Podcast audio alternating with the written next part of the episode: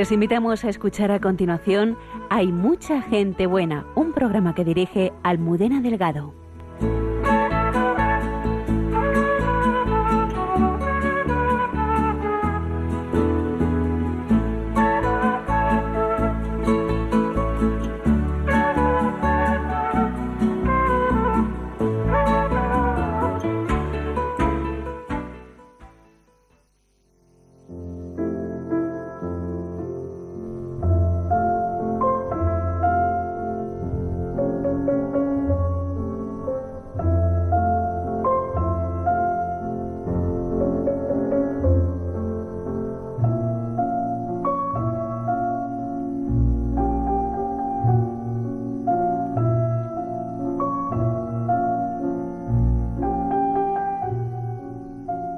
Cuando me fui a la trapa, él le entregué todo lo que yo tenía, mi alma y mi cuerpo. Mi entrega fue absoluta y total. Muy justo es, pues, que Dios haga ahora de mí lo que le plazca, sin que haya por mi parte ni una queja, ni un movimiento de rebeldía. Dios es mi dueño y yo obedezco. A veces me pregunto qué querrá Dios de mí. Lo mejor es cerrar los ojos y dejarse llevar por Él, porque Él sabe lo que más nos conviene. Yo era demasiado feliz en la trapa. La prueba que me ha exigido es dura, pero seguiré adelante sin retroceder. He puesto la mano en el arado y no puedo mirar atrás. Dios no solamente aceptó mi sacrificio cuando dejé el mundo, sino que me ha pedido mayor sacrificio todavía, que ha sido volver a Él. ¿Hasta cuándo? Dios tiene la palabra. Él da la salud y Él la quita. Los hombres nada podemos hacer más que confiar en su divina providencia, sabiendo que lo que Él hace, bien hecho está.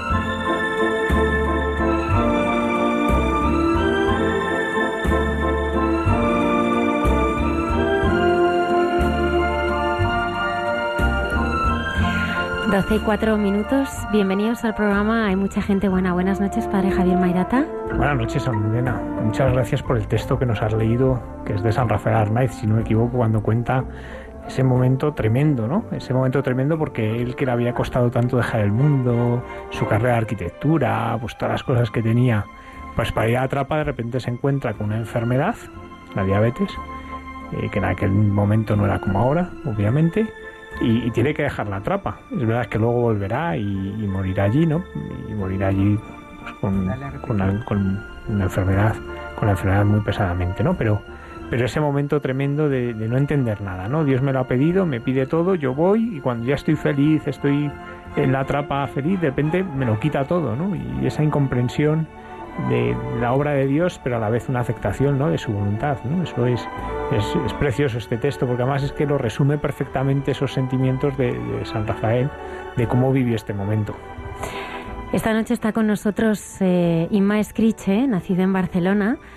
Eh, pertenece a la parroquia Nuestra Señora del Pilar de Valdemor, está casada eh, con Fernando, es madre de tres niños, Fernando, Carmen y Maite y hace un año y medio le diagnosticaron una enfermedad que le ha hecho una mujer muy valiente y le ha ayudado a confiar plenamente en el Señor, ¿verdad? Buenas noches, Inma. Buenas noches, muchas gracias por invitarme a vuestro programa. Muchas gracias por estar aquí con nosotros. Nos acompañan también en el control el padre Isaac Parra. Buenas noches. Buenas noches, Almudena. ¿Qué tal esa charla del padre Pío? Ha sido preciosa. Seguro que sí. Y está con nosotros también en control y producción Antonio Escribano. Buenas noches. Hola, buenas noches. Saludamos también a los habituales colaboradores eh, de este programa. La hermana Carmen Pérez esta noche nos hablará de la providencia. Sí, como siempre, con esas palabras tan sabias que nos ayudan tanto a profundizar en nuestra fe. Estará también con nosotros César Ciz y Palabras que Sanan. Muchas gracias a todos eh, nuestros oyentes que nos acompañan eh, a través de las eh, redes sociales y la dirección de correo electrónico de mucha gente buena es en la que recibimos tantos mensajes. Y también tendremos con nosotros en nuestra segunda hora a Janine y José Francisco, su marido. Janine nos contará pues, su testimonio precioso de cómo conoció al Señor, también en la enfermedad y cómo eso le ha ido descubriendo todo un camino y bueno, es, una historia apasionante, ¿no? Y cómo la Virgen ha obrado milagros en su vida.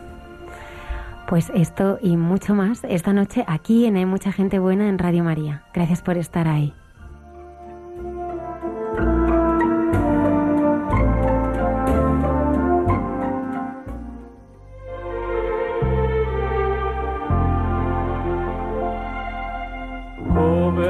Sei bella, più bella stasera, Mariù.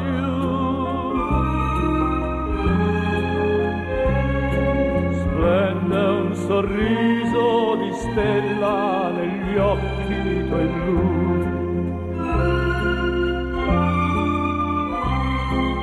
Anche se avverso il destino domani sarà Oggi ti sono vicino perché sospira, non pensare, parlami d'amore, Maria. Tutta la mia vita sei tu, gli occhi tuoi belli brillano fiamme di sogno scintillano.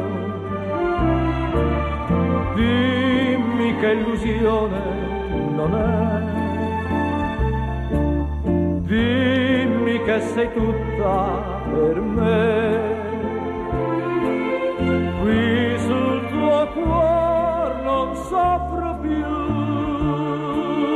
Parlami d'amore, Maria.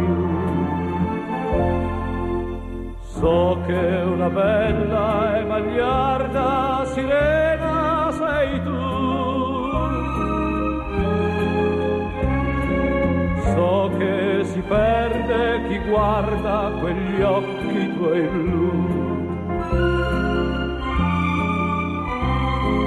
Ma che mi importa se il mondo si burla di me?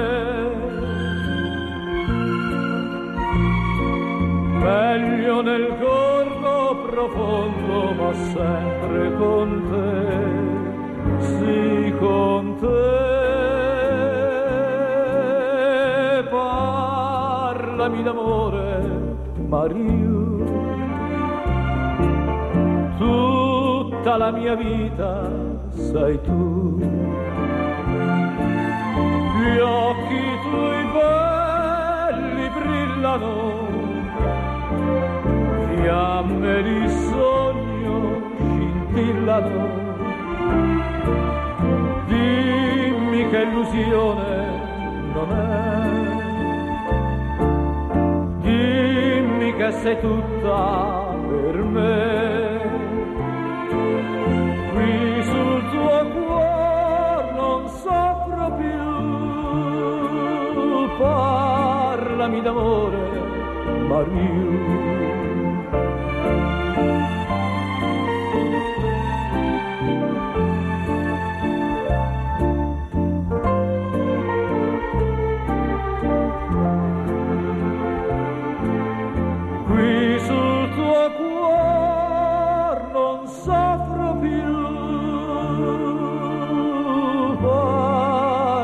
D'amore.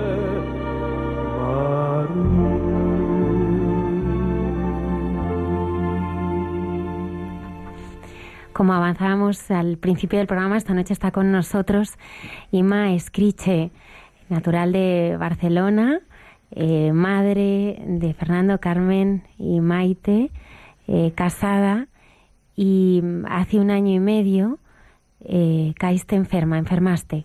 Efectivamente, yo me encontraba que me cansaba, me fatigaba, eh, subía tres escalones y no me llegaba el aliento, entonces bueno, pues empecé a ir al médico y me veían pues con un aspecto que en principio pues es estupendo y siempre me decían lo mismo, pues bueno, tienes que perder peso, tienes que hacer ejercicio. Y yo, bueno, vale, pero es que yo me, yo me canso. entonces llegó un momento en que decidí directamente ir a urgencias porque yo veía que cada vez me fatigaba más y, y no podía. De primeras, mm, pues bueno, yo cuando llegué pedí que si me podían poner una mascarilla de oxígeno porque mm, me sentía muy fatigada y a ver si podía respirar un poco mejor. Y claro, en urgencias me dijeron que eso no, que no era barra libre, que yo no podía llegar y, disponer qué es lo, qué tratamiento quería que me, que me dieran. De hecho, prácticamente me mandaban para casa, me daban el alta. Eh, yo ahí pues me negué, yo sabía que, que, algo raro me pasaba, mm, incluso llegué a enfrentarme con el médico que me quería dar el alta y en la discusión que yo tuve con él hubo algo que yo le conté que a él le hizo eh, darse cuenta que algo raro había detrás. Entonces, bueno, pues me empezó a mandar, dice, bueno, pues vamos a hacerte unas pruebas. Unas pruebas que según me empiezan a hacer las pruebas, pues me llaman seguida primera prueba, segunda prueba, tercera prueba y diciendo, madre mía, para que nos quejemos, qué bien funciona urgencias, qué rápido está siendo todo. Y es que según acaban las pruebas, me llamo otra vez al despacho y me dice, la vamos a dejar ingresada. Yo, como que me van a dejar ingresada? Si yo venía por un poquito de oxígeno y ya está. Y ya es cuando dicen, no, es que hemos visto que, que tienes, que tienes un problema en el pulmón. Eh, como me tenían que dejar ingresada, estábamos a final de mes, yo mi cabeza pues la tenía todavía puesta pues en, en el quehacer, en el día a día, pues mi marido que me acompañaba ya le, indiqué, bueno, pues ves a casa, mm, que los niños preparen esto para cenar, tráeme el ordenador, que tengo que preparar nóminas. Yo seguía con mi ritmo habitual hasta que ya me frenaron, me dijeron, la vamos a inmovilizar. Yo, como que me van a inmovilizar? Si he entrado yo por mi pie y casi me echan. Dice, no, mire, dice, es que dice, usted sabe lo que es un ataque al corazón, ¿verdad? Dice, sabe que la gente se muere de un ataque al corazón. Dice, hay quien le pillan a tiempo y se salva. Dice, usted está sufriendo en estos momentos una tromboembolia pulmonar. Dice, y hay quien se salva. Entonces, ya entendí que el tema, que el tema era grave, que si no llego a ir a urgencias, pues quién sabe si, si hubiera pasado esa noche. Eh, a continuación, pues rápidamente me tumbé en la camilla, me inmovilizaron y ahí empezó la, la primera de, de, mis tres noches. Me dejaron ingresada tres días en los que me hicieron pruebas yo en esos momentos, como tengo mucha amistad con el párroco de, nuestra parroquia, le, llamamos y le pedimos que, viniera a darme la unción de los enfermos. Vino a urgencias, pudo pasar y me dio la unción de los enfermos. Eso mm, me supuso que cada vez que el médico entraba por la puerta en esos tres días que yo estaba ingresada, venía y me daba una noticia peor que la anterior. Y yo pensaba, bueno, no pasa nada, yo tengo aquí mi escudo. Primero, bueno, no es un trombo, son dos. Mm, tienes un pulmón encharcado. Eh, aquí hay una mancha.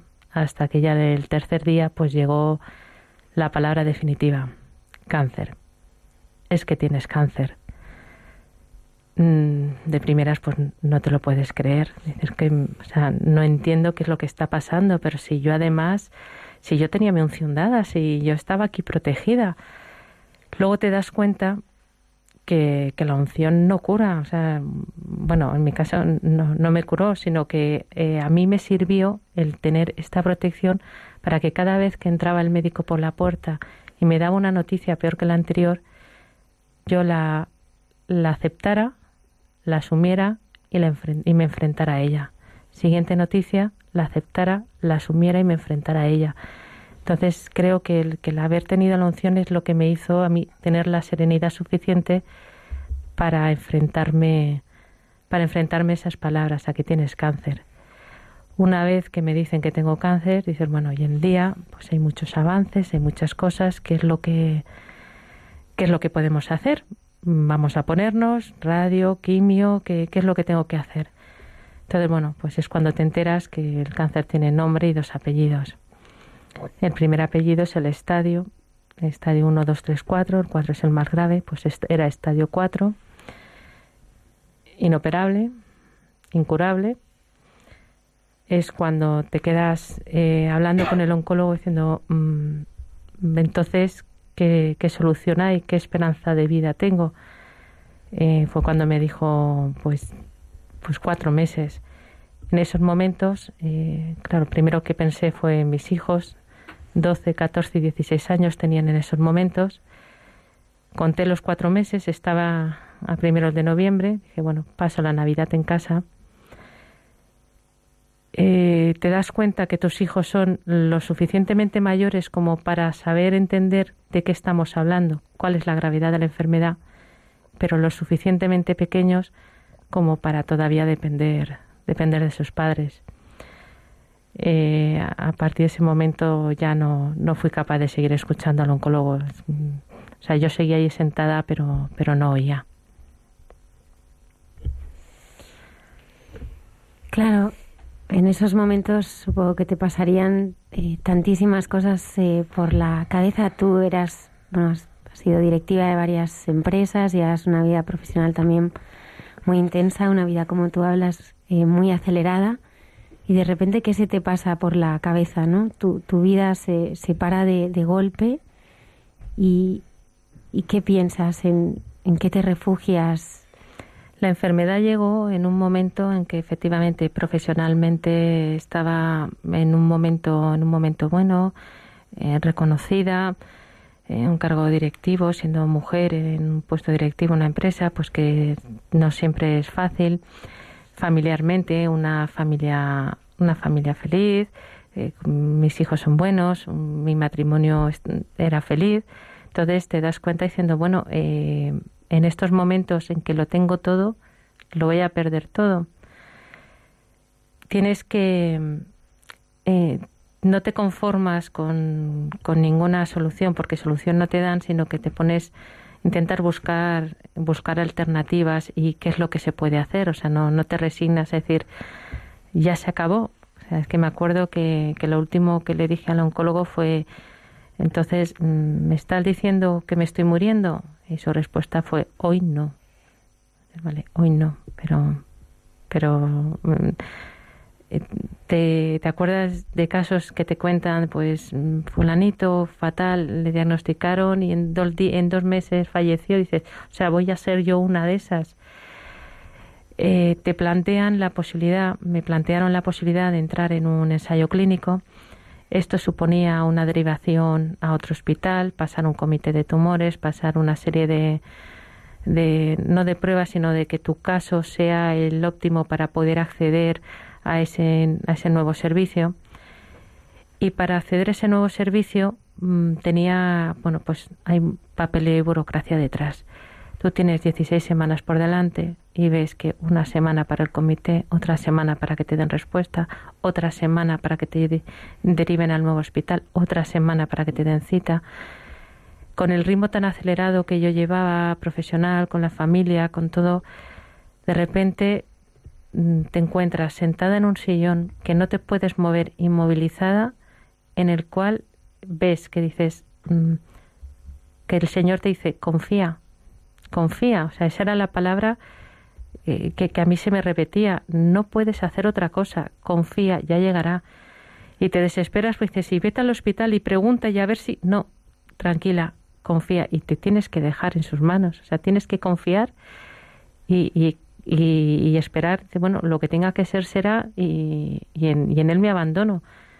Efectivamente, eh, fueron los primeros meses fueron los más duros hasta que esa derivación llegó hasta que pudieron operarme, no, no operarme del cáncer porque es inoperable, sino poderme hacer la biopsia y, drenarme el pulmón que tenía encharcado y bueno, otras cosas y poder y poder analizar esas muestras que tenían que ir hasta Estados Unidos para ser analizadas y volver y que te digan ya por fin que sí que eres apto para ese ensayo clínico y que además está al dentro.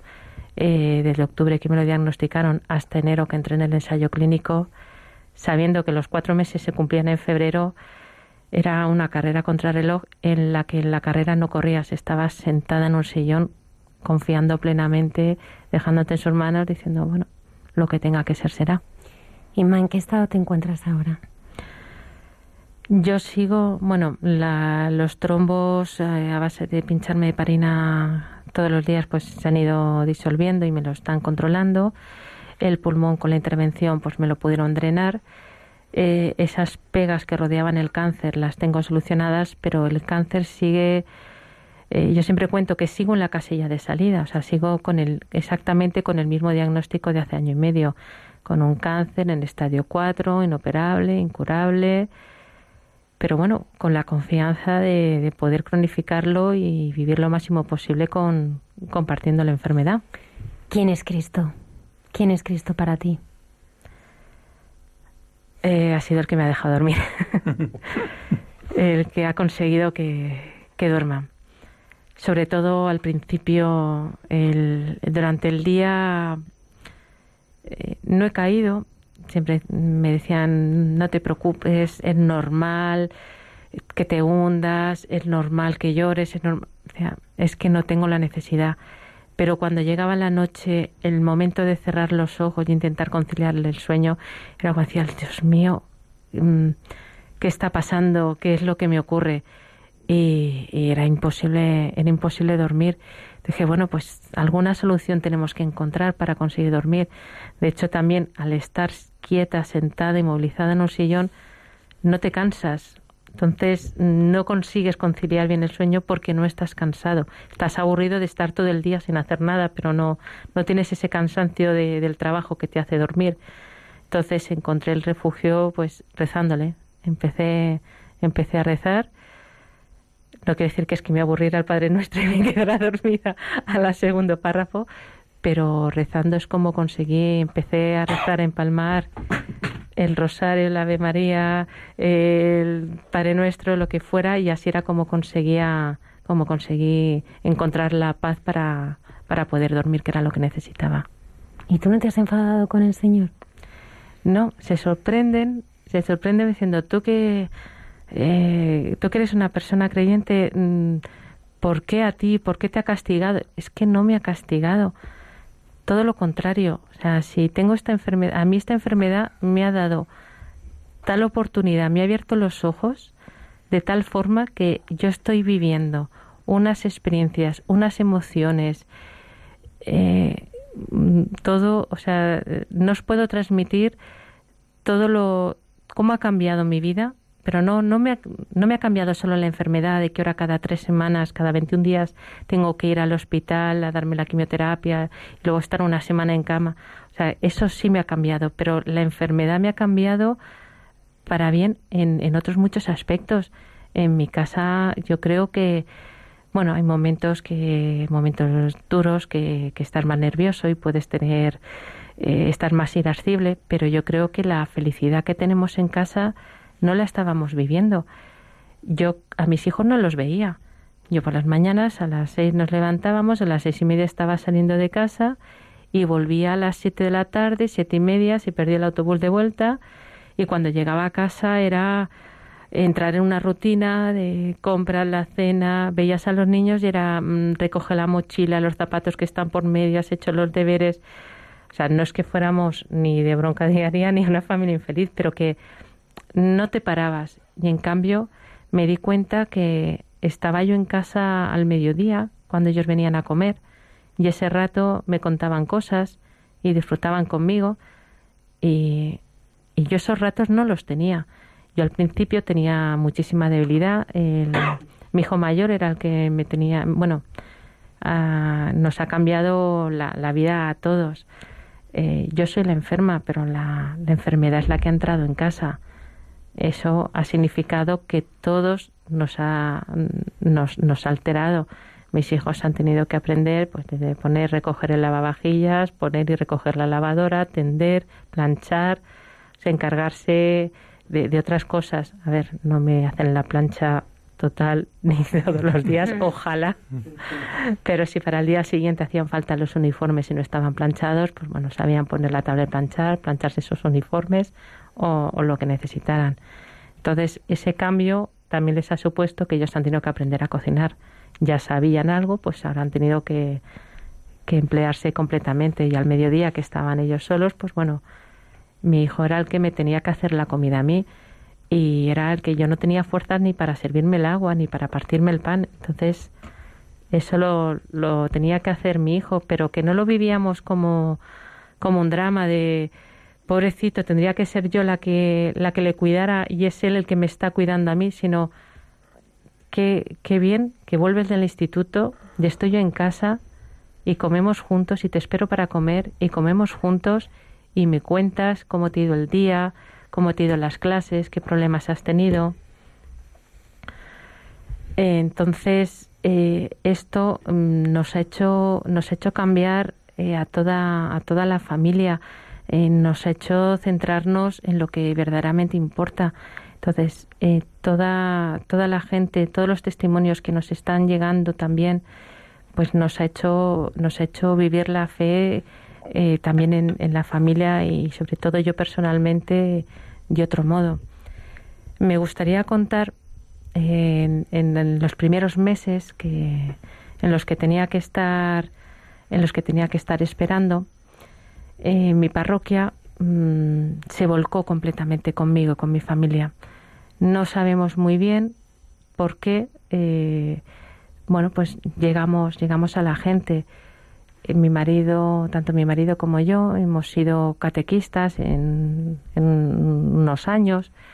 Actualmente, pues llevamos el grupo de matrimonios de la parroquia, pero tampoco somos personas destacadas dentro de, eh, de la feligresía. Y sin embargo, eh, de repente me, me, llaman y me piden permiso para organizar un Vía Crucis, la parroquia. Un Vía Crucis. Dice, van a hacer un Vía Crucis que es una marcha de una peregrinación desde la parroquia del Pilar de Valdemoro hasta el convento de la Santa Juana, Santa, Santa María de la Cruz. Vamos a ir andando, no recuerdo cuántos kilómetros son, y vamos a ir a pedir por ti. Que si te importa que lo hagamos, hombre, importarme en absoluto, todo lo contrario, me, me ruboriza el pensar que, que, se está, que se está moviendo esto por mí pero vamos, yo encantada.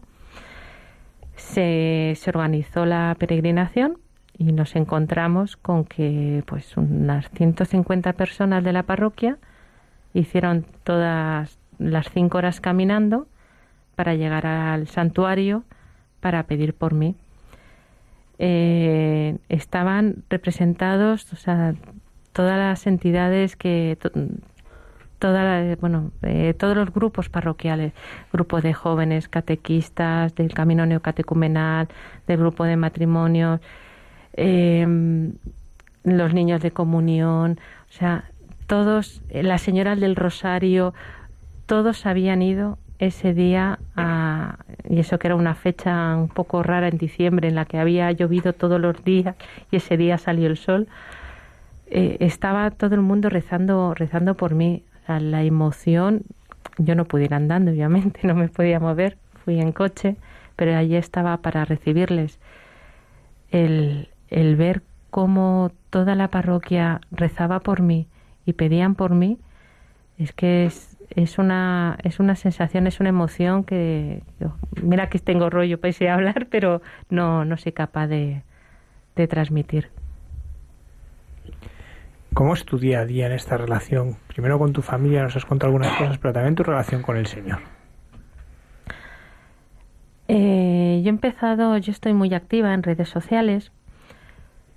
He empezado, mm, me he dado cuenta que, que cada vez hay más gente rezando por mí y que yo tenía como una tenía como una deuda, o sea, yo un año y medio después sigo aquí cuando me daban cuatro meses, un cáncer de pulmón en estadio 4 rara vez supera los nueve meses, extraño que llegue al año, y cuando veían los médicos que iba superando esas fechas, yo empecé a decirlo, digo, es que mm, la gente reza por mí, y yo, yo soy una persona de fe y estoy rezando.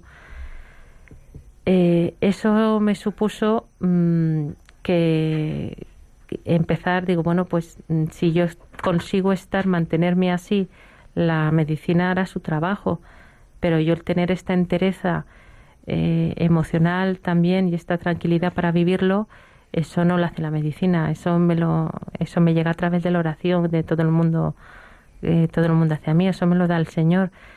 Entonces mm, me veía en deuda de tener que, mm, de bueno, de esta situación que yo tengo, el, transmitirla, el empezar a dar testimonio. Entonces, bueno, pues empecé por redes sociales a dar testimonio y eso pues eh, un poco se retroalimenta. Eh, contra más lejos llego, más gente conoce, más oración llega a mí, mejor estoy yo. Entonces, la, la relación, te pregunto un poco era mi relación con, con el Señor. Es eh, en, en, estos momentos yo me sostengo completamente completamente en la oración. Eso es lo que lo que a mí me mantiene lo que me mantiene serena lo que me mantiene fuerte y lo que me hace seguir adelante. Y ese es el testimonio que, que yo quiero dar siempre que puedo eh, bueno en, estoy dando charlas en colegios estoy y también acudo a parroquias cuando puedo pues a contar a contar mi testimonio. Y, yo creo que, que, es una relación muy cercana o sea que insisto que la medicina va haciendo su trabajo. Bueno su trabajo es que el cáncer no crezca porque mi diagnóstico insisto que sigue siendo el mismo que me que me dijeron en octubre del 2016 pero sin embargo mm, la, la fuerza con y la alegría con la que lo vivo eso, eso me lo da, me lo da el Señor. En este camino con el Señor, pues tú has descubierto de un modo especial la cruz, seguramente algo que no habías contemplado de esta manera. ¿Cómo es poder vivir? Porque esto es una cruz, ¿no? y, uno lo ve, ¿no? Claramente. ¿Cómo, ¿Cómo has descubierto al Señor en la cruz en todo esto? El, el cáncer duele. el cáncer duele mucho. Yo estoy tomando morfina cada 12 horas y hay otro tipo de analgesia que, a mí no me hace nada. Incluso en momentos clave de la, la enfermedad o cada vez que me dan quimio, pues a veces tengo que recurrir a lo que ellos llaman los rescates, que son que es que es de más morfina.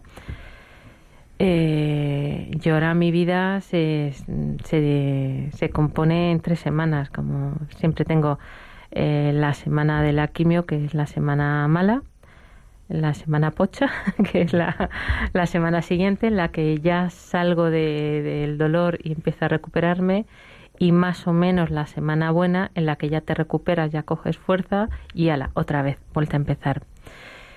En este tiempo, eh, en esa semana mala sobre todo, mmm, los efectos secundarios primero no solamente el dolor del cáncer, sino los efectos secundarios de, la quimio, que en mi caso al principio me daban tres quimios a la vez y actualmente me están dando dos quimios a la vez, pues tengo efectos secundarios de una quimio y efectos secundarios de otra quimio.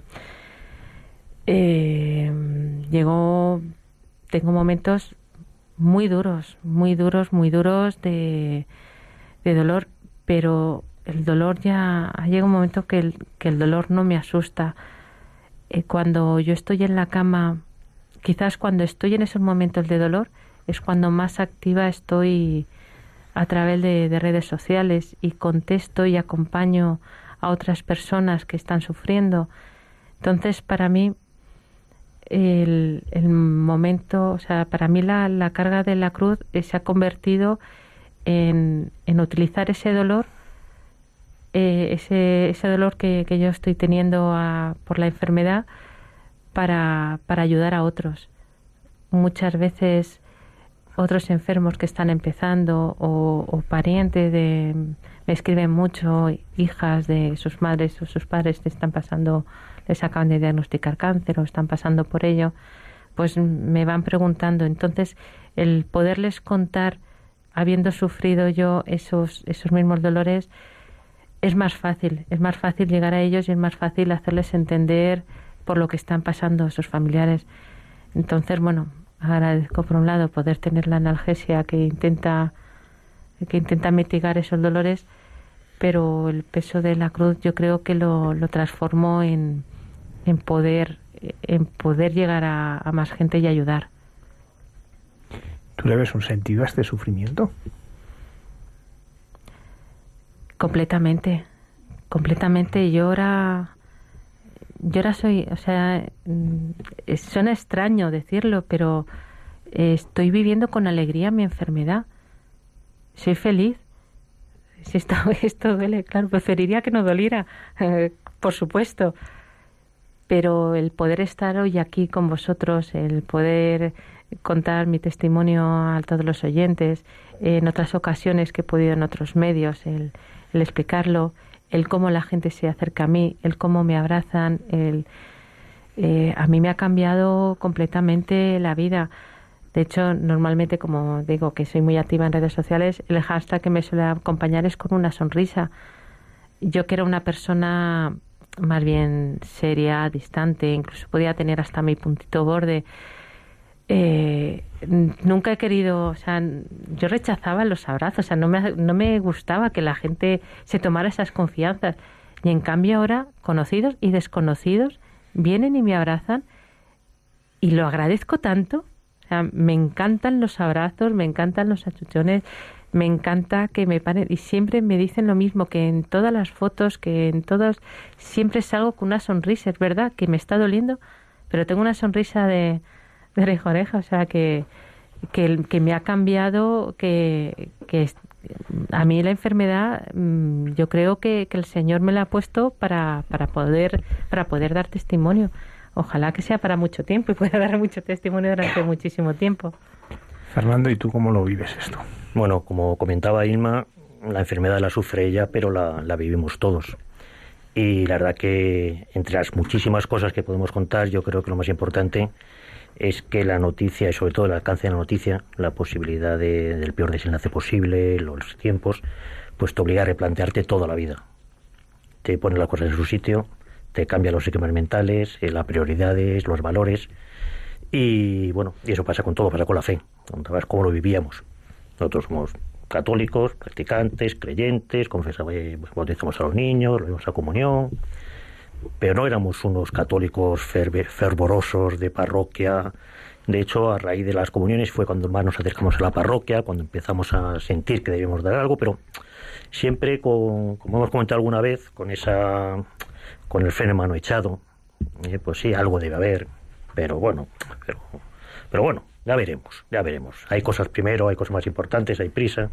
Entonces, la verdad que la enfermedad pues te obliga a mirar cara a cara la vida, a mirar cara a cara mirarte a ti, a, nosotros, decir realmente lo importante que es, qué es lo importante para mí, que hasta qué punto las cosas son las que son o las que yo creo que son, y eso te obliga a planteártelo todo. Entonces la fe ha sido un giro brutal.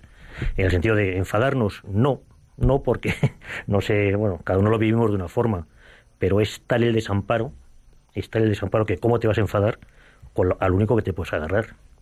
Es que lo único es el virgencita, virgencita, ayúdame.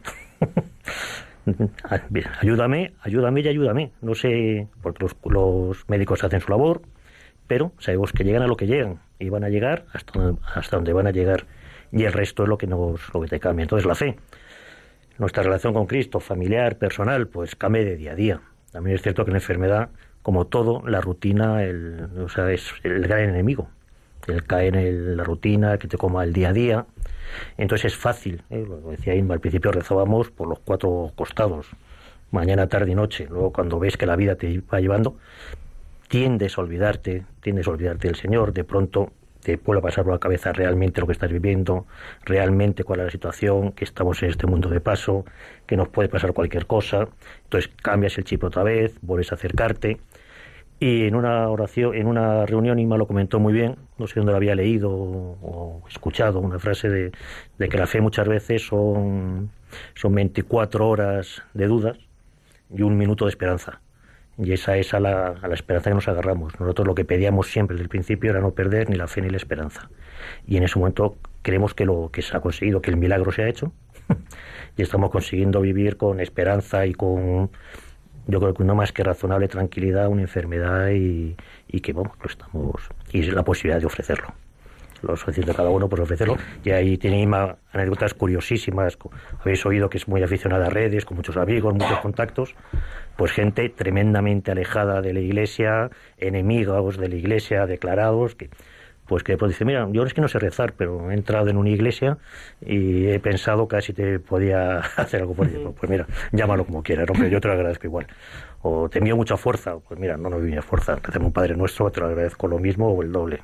Pues es un poco lo que quería. Fernando, una cosa.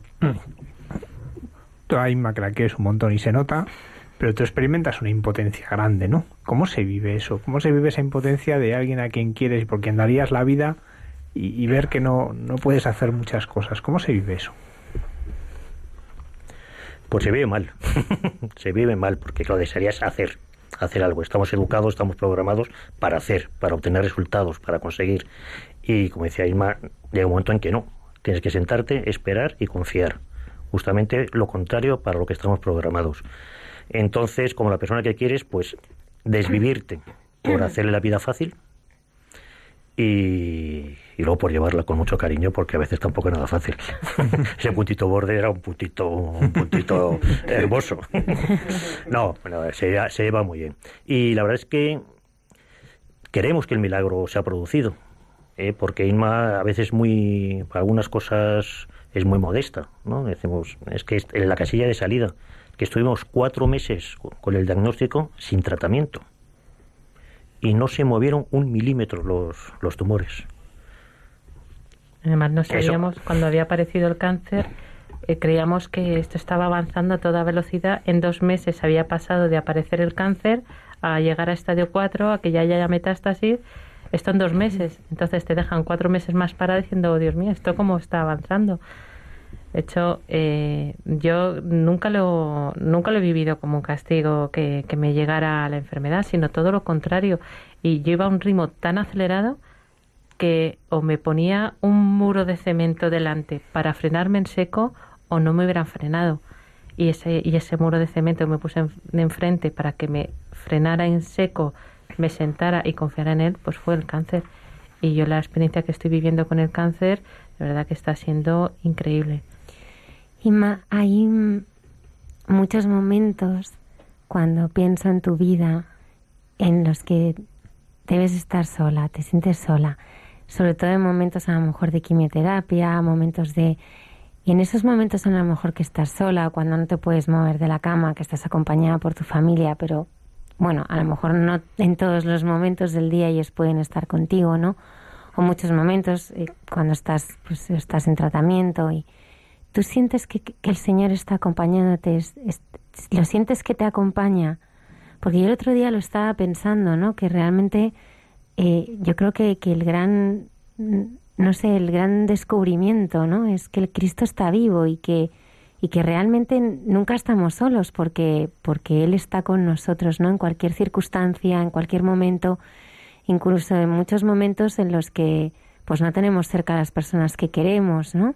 Tú sientes al Señor, eh, sobre todo en tus momentos ¿no? de mayor intimidad, de mayor sufrimiento, ¿te sientes muy acompañada por Él? Yo siento que me prueba, que me prueba, que me lleva hasta el extremo máximo de dolor que soy capaz de soportar. Entonces, mm, sé que llego hasta ahí y cuando ya no puedo más, me saca. Entonces, no lo hago yo, ni lo hacen las medicinas. O sea, es, el, eh, es el Señor el que me saca de, ahí. Entonces, sí, eh, estoy acompañada, estoy acompañada de Él y está cuando, sobre todo cuando, cuando duele es cuando le veo ahí, diciendo ya, ya paramos, seguimos un poco más. Hasta aquí, vale, gracias. Decía Fernando algo muy importante, ¿no? recuerdo las palabras del Padre Pío, que era que está Isaac aquí, eh, las repite muchas veces, ¿no? El Padre Pío decía que, los ángeles envidiaban a los hombres solamente por una cosa, y era que nosotros, ellos no, no podían ofrecer al Señor el, sufrimiento, ¿no? Y ahora que hablaba Fernando, ¿no? Eh, eh, también tu enfermedad lo, pide, lo vives, ¿no? Como un momento de ofrecer, ¿no? Tu sufrimiento, o sea, que, el sufrimiento eh, no se quede ahí enquistado, sino que, que dé fruto, ¿no? Y fruto en abundancia. Continuamente me piden que sobre todo cada vez que tengo que voy a ir a quimio, me, me piden amigos o me llega mensaje, por favor, pide por mí, pide por este familiar, pide, o sea, siempre eso, diciendo, pues ese dolor vamos a, aprender a canalizarlo y a, sacarle, ya sacarle fruto. Entonces sí que pido, pido por otras intenciones. Y es curioso que eh, al principio de todo, de la enfermedad, eh, cuando la gente me preguntaba, le decía, por favor, reza por mí, porque yo no soy capaz de rezar por mí. O sea, yo rezaba por mis hijos y por mi marido, yo por mí, o sea, yo me parecía egoísta el, el decirle al Señor decía, pídelo tú, por favor, porque yo no soy capaz. Entonces, eh, me encontraba, me encontraba con, con, ese freno de no era capaz yo de, de pedir por mí misma. Inma, ¿qué cuesta más? La, ¿Una sesión de quimio o un día entero de estos de que no puedes hacer casi nada? ¿Qué es más duro? ¿Qué es, es más complicado para ti? Eh, la impotencia. Yo he tenido que aprender a dejarme cuidar. Siempre he sido muy independiente, siempre he sido muy autónoma y el depender de los demás me ha costado, me ha costado muchísimo. La quimio total, al final el día de quimio entras en una rutina, te conectan a máquinas, te llevas los pinchazos.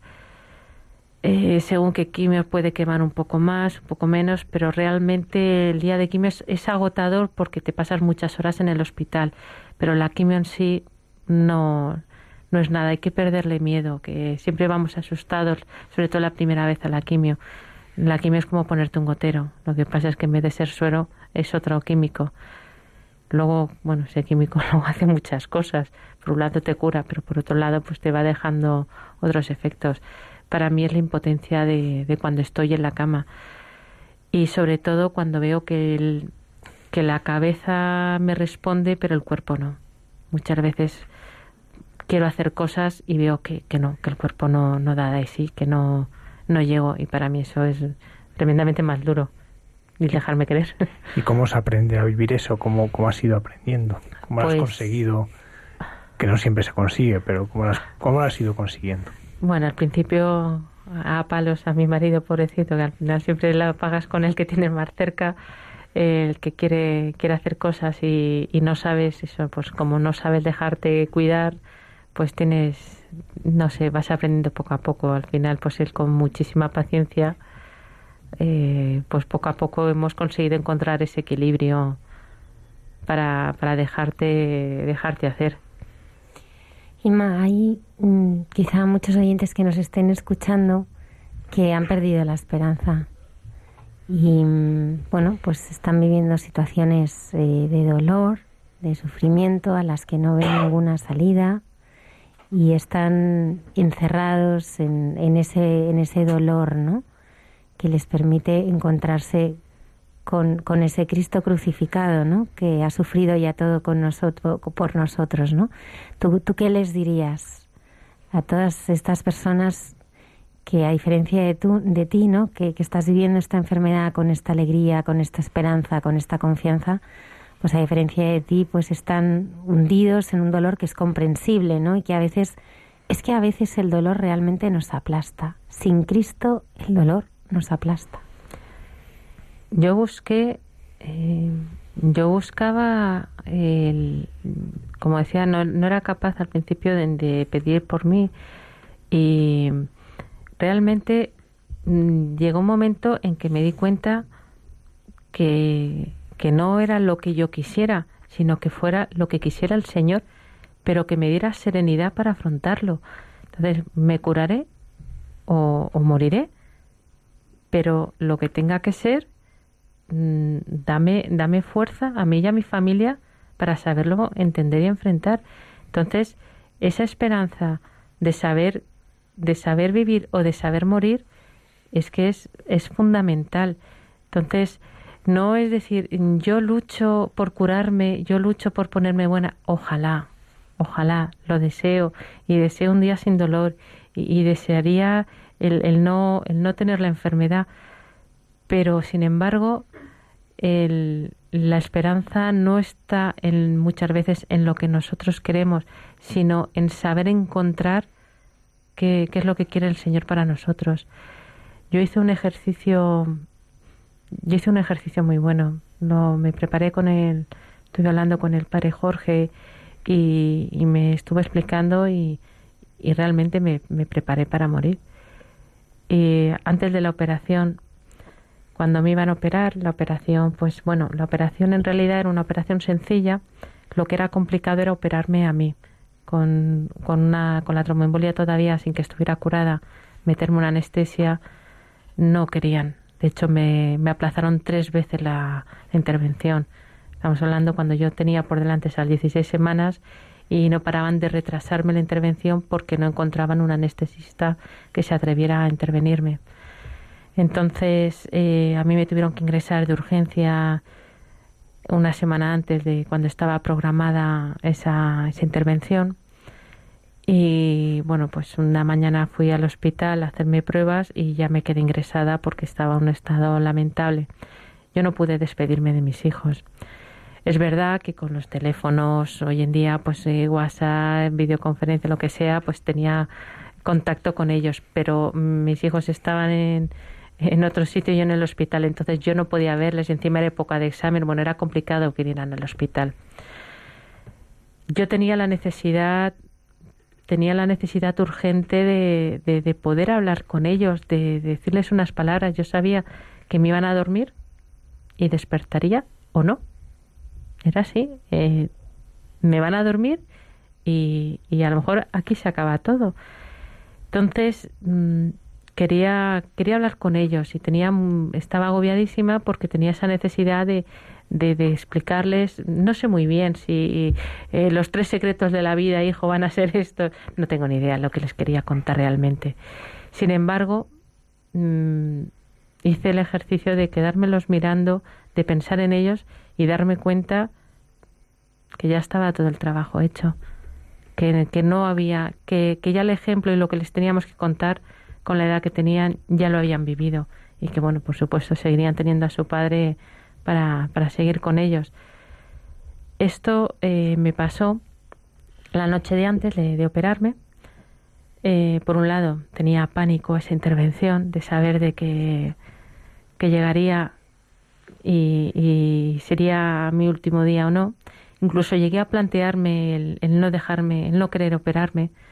Eso significaría el no poder entrar en el tratamiento de quimio y decir, bueno, ¿qué prefiero? ¿Jugármelo todo una carta en esta fecha o dejar que la enfermedad eh, me vaya agotando y al menos tengo unos meses para, para poderme despedir? Esa noche me llamó una amiga de la parroquia y me dijo que, que iban que iban a hacer una adoración continua por mí. Que si, de nuevo, que si me importaba. Claro que no, por supuesto.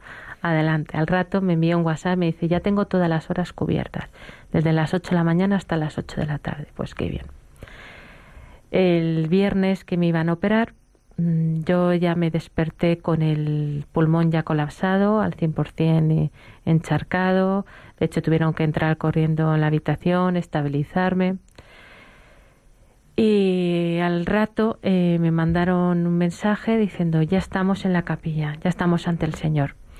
Hay ocho personas. Al rato me envía otro mensaje. Eh, han venido las madres, como eran ya las nueve, han dejado a los niños en el cole y han venido a la capilla. Ahora hay treinta madres. Al rato otro mensaje. Ahora se han ido, bueno, así. Ahora, ahora me fueron transmitiendo cuánta gente había rezando por mí ante el Señor.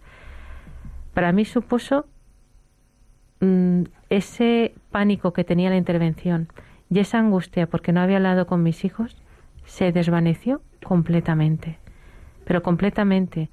Cuando llegó mi marido dije, ya no tengo miedo, o sea, sé que voy a salir. Sé que voy a salir. Me bajaron, como siempre cuento, digo, es que no, eh, el hospital funciona a su ritmo y mi parroquia funciona a su ritmo. O sea, es, no se pusieron de acuerdo. Me bajaron a quirófano a las siete, me intervenían a las siete y media, la misa del viernes era a las siete y media. La misa los viernes en, mi parroquia es en la capilla que hay al fondo. Ese viernes estaba tan llena que tuvieron que abrir las puertas, menos mal que bueno, con esa pared de cristal, la gente desde fuera siguiendo la misa, no se cabía. Todo el mundo, de nuevo, otra vez, toda mi parroquia se volcó por mí.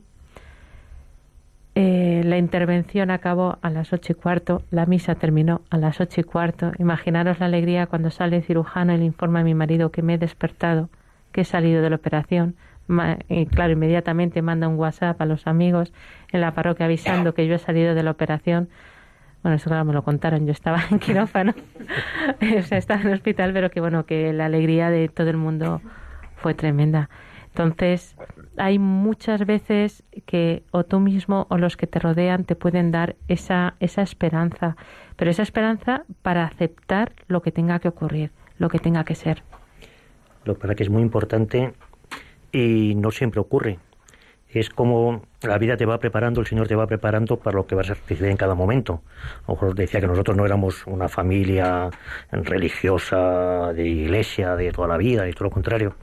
Pero sí como nos ha ido preparando cuando ha llegado el momento de la verdad a entender que la, que la curación no depende de nuestra voluntad, que es un poco lo que preguntabas antes de cómo encararlo. Es decir, es que la, el pozo negro, la desesperación viene cuando ves que no puedes con tus propias fuerzas.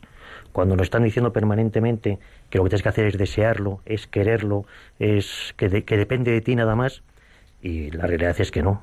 Sabemos que no depende de nosotros. Entonces, cuando aceptas que no depende de ti, que estás en manos de alguien más importante que tú, es cuando te cambia la mentalidad. Entonces, cuando puedes, hombre, decir que lo vivimos con felicidad es mucho decir, pero sí lo vive de otra forma y además nos enriquece personalmente, eh, como familia, eh, en la medida lo posible, el pequeño ejemplo que podamos dar, que podamos aportar, eso es lo que nos, nos hace. Entonces, ese cambio de, de mentalidad que la verdad que es que estamos permanentemente embuidos de él. Desealo, quiérelo y se cumplirá. Pues mira, no. tienes que confiar, tienes que dejarte llevar y no tienes otra.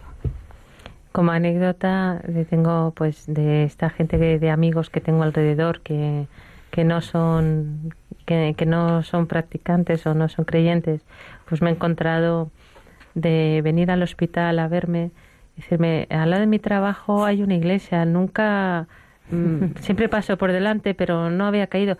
Hoy, eh, cuando he venido aquí, empujo la puerta, me caches, estaba cerrado. Yo te quería haber traído algo de merchandising. ¿Cómo que algo de merchandising? sí, eso, o sea, una estampita. Bueno, como lo llames. Diciendo, pues ya el gesto de que esa persona se haya acercado a esa iglesia que pasa todos los días por delante y haya empujado la puerta, para mí ya, y ya es intención de traerme el merchandising, para mí ya, ya dice mucho. O también de mandarme una foto eh, de una vela. Una, y esta vela, no, es que he pasado pues en Barcelona, en Santa María del Mar, estaba abierto y entrado y encendido y he tenido la necesidad de encender una vela por ti. Y se me he sentado un poco. Digo, ¿a rezar? No, no, a rezar no. No sé, hablar de mis cosas. O sea, sé, a rezar. Eso es rezar. Entonces, bueno, pues te vas encontrando como, como amigos y como gente que, que no que dicen no tener esa fe y al final sí que se están acercando, sí que se están acercando al Señor por mí, pues pues es un gozo inmenso. Muchas gracias, Inma Fernando. Gracias, Inma. Desde aquí quiero pedir a todas las personas que nos están escuchando que nos unamos en oración por Inma, que la acompañemos en este camino, porque la oración mueve montañas, mueve montañas. Bueno, eh, quería, como he dicho antes, eh, estoy intentando llevar mi testimonio a todos los sitios que, puedo. Entonces, eh, estoy encantada de colaborar cada vez que me llaman de colegios o de parroquias o de empresas que por supuesto eh, siempre mirando las fechas en las que yo pueda pueda levantarme de la cama pero que bueno que son muchos días los que me puedo levantar de la cama y que encantada que estoy haciendo que la labor que estoy haciendo con los chicos de, de transmitirles esta fe esta esperanza y, y el ver que, que, pueden con confianza con el Señor pues que me encantaría también compartirla con, con muchos más colegios y parroquias que estaré encantada si a través de redes sociales me podéis localizar y me escriche y por supuesto siempre, siempre os contestaré. Muchas gracias, estamos a tu lado. Rezamos por ti muy unidos en oración.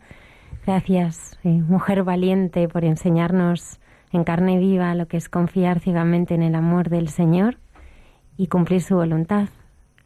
Muchísimas gracias a, a vosotros también por darme esta oportunidad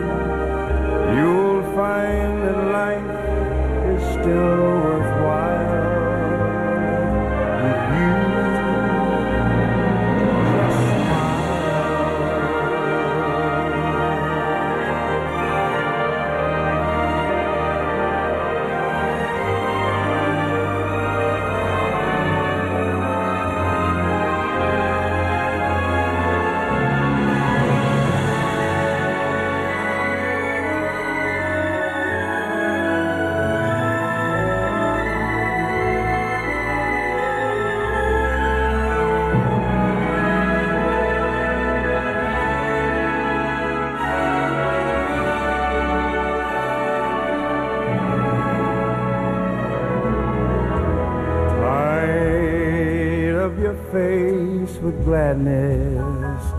Hide every trace of sadness. Although a tear may be ever so near, that's the time you must keep on trying. Smile, of crying? You'll find that life is still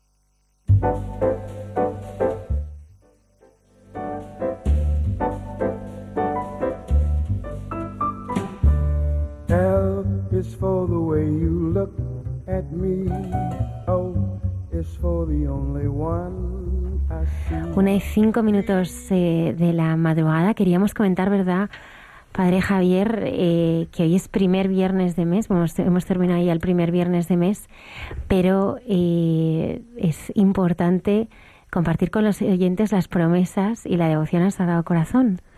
Sí, porque es, una tradición esta devoción, la devoción a los nueve primeros viernes, ¿no? Y es una tradición que, que nace ya desde el 16 de junio de 1675, en que el Sagrado Corazón de Jesús, en esas revelaciones a Santa Margarita María de Acoque, le dice, yo te prometo, en la excesiva misericordia de mi corazón, que su amor omnipotente concederá a todos aquellos que comulguen nueve primeros viernes de mes seguidos la gracia de la penitencia final. No morirán en desgracia mía ni sin recibir sus sacramentos, y mi corazón divino será su refugio en aquel momento. Y desde entonces, pues son muchos los que han ido eh, viviendo esta promesa del Señor. Como digo, es una preciosa tradición de la Iglesia en el sentido de es algo que se ha ido manteniendo y que hoy se sigue manteniendo. Y, y ¿por qué eh, vivir esto? ¿Qué, ¿Qué gracias, qué promesas conlleva? Pues son doce promesas que podemos resumir rápidamente. Por un lado, el Señor promete las gracias necesarias para el estado de vida, ¿no? Cada uno en su estado de vida, en su condición, la consagrada, casados, solteros, con familia, sin familia, todos, las gracias necesarias para el momento y el estado de su vida. Luego la paz a las familias. Luego el consuelo en las penas. El refugio durante la vida y sobre todo en la hora de la muerte. ¿no? Eso que pedimos siempre en Ave María, ¿no? Eh, cuando acabamos diciendo en la hora de la muerte, pues el Señor nos promete que ahí nos consolará y que será nuestro refugio. Luego abundantes bendiciones en todas las empresas que uno emprenda, ¿no? Todas las cosas que emprenda, proyectos. Los pecadores encontrarán en mi corazón un océano de misericordia. En el programa pasado estuvimos hablando de la misericordia y recordando pues cómo esa misericordia es, cómo el Señor mira nuestras miserias desde su corazón con amor. Y así es lo que el Señor nos muestra, ¿no? Y que en estos nueve primeros meses, viernes vividos, celebrando la Eucaristía, comulgando, confesando, uno puede vivir este océano de misericordia. Como las almas tibias se vuelvan fervorosas, ¿no? Aquel que ve que está tibio, que, que le cuesta, que su vida es mediocre, pues estos nueve primeros viernes le pueden ayudar mucho a crecer en este fervor y en esta devoción. Por otro lado, el que ya vive ese fervor, pues crecerá mucho en ese camino de perfección. Y luego también nos dice que bendecirá las casas donde su imagen sea expuesta y venerada. Eso es algo que, últimamente se ha perdido en muchas familias, pero siempre se hacía entronizar una imagen del Sagrado Corazón, eh, bien sea en cuadro o bien sea en imagen. Y es verdad que las familias que lo hacen, pues el tener la imagen de Cristo generalmente cerca de la entrada. yo pues lo veo importantísimo. Yo en mi mm. casa hay imágenes del Sagrado Corazón por todas partes, pero bueno, la verdad es que lo he vivido desde pequeñita. En casa de mi abuela había una imagen del Sagrado Corazón y la verdad es que te invita. Yo cuando entro en casa lo primero es que, el que hago es darle un beso.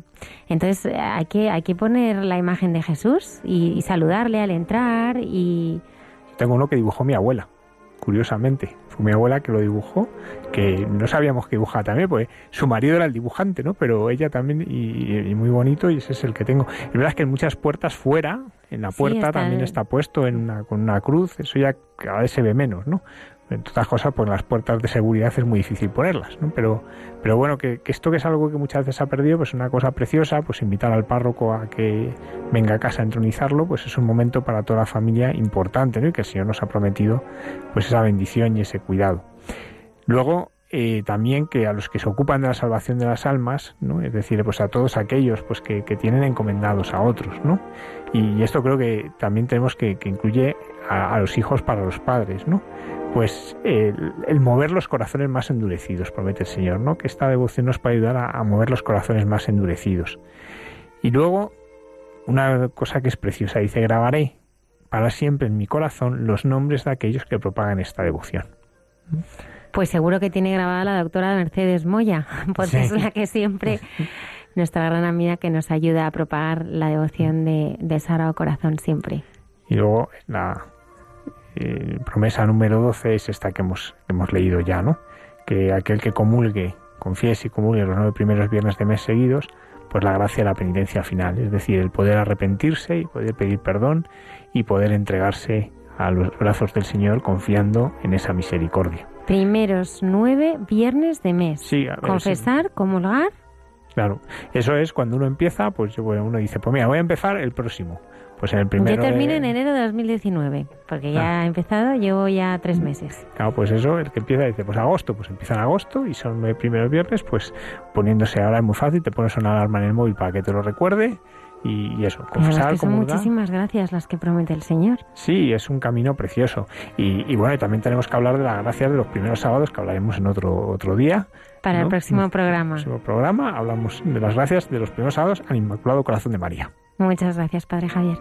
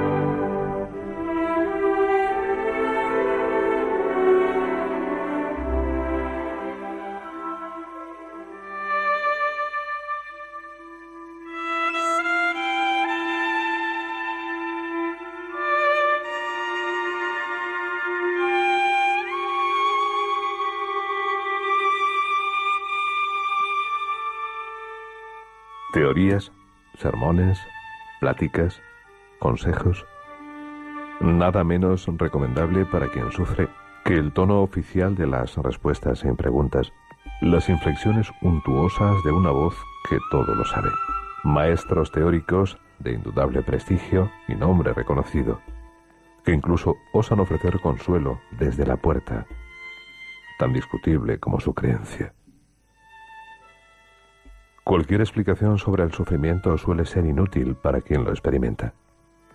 Como absurdas, las explicaciones racionales a los malos resultados de las pruebas clínicas o sobre el propio proceso de la enfermedad. Es frecuente pedir paciencia a un enfermo que sufre.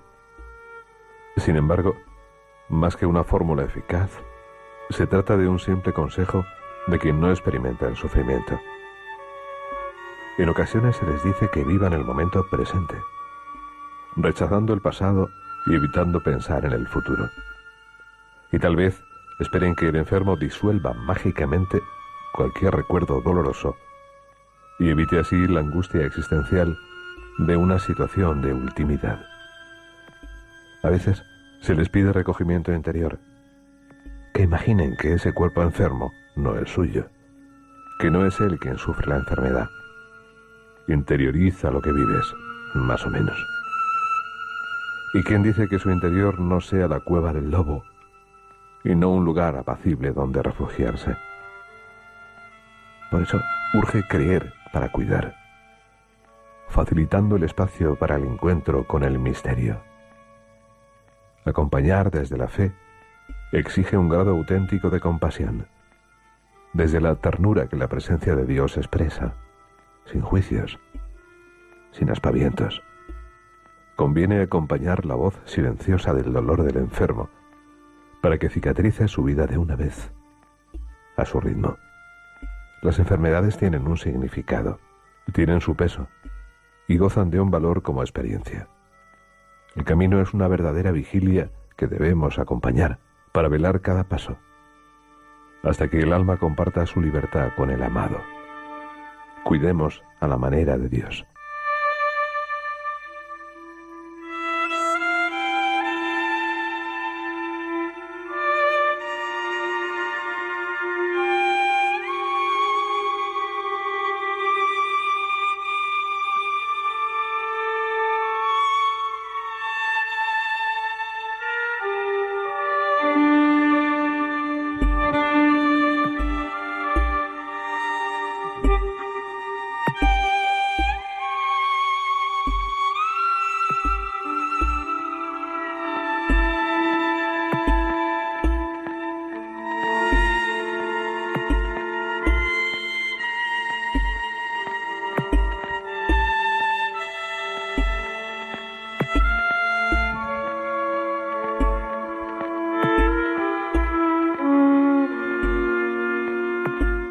Palabras que sanan.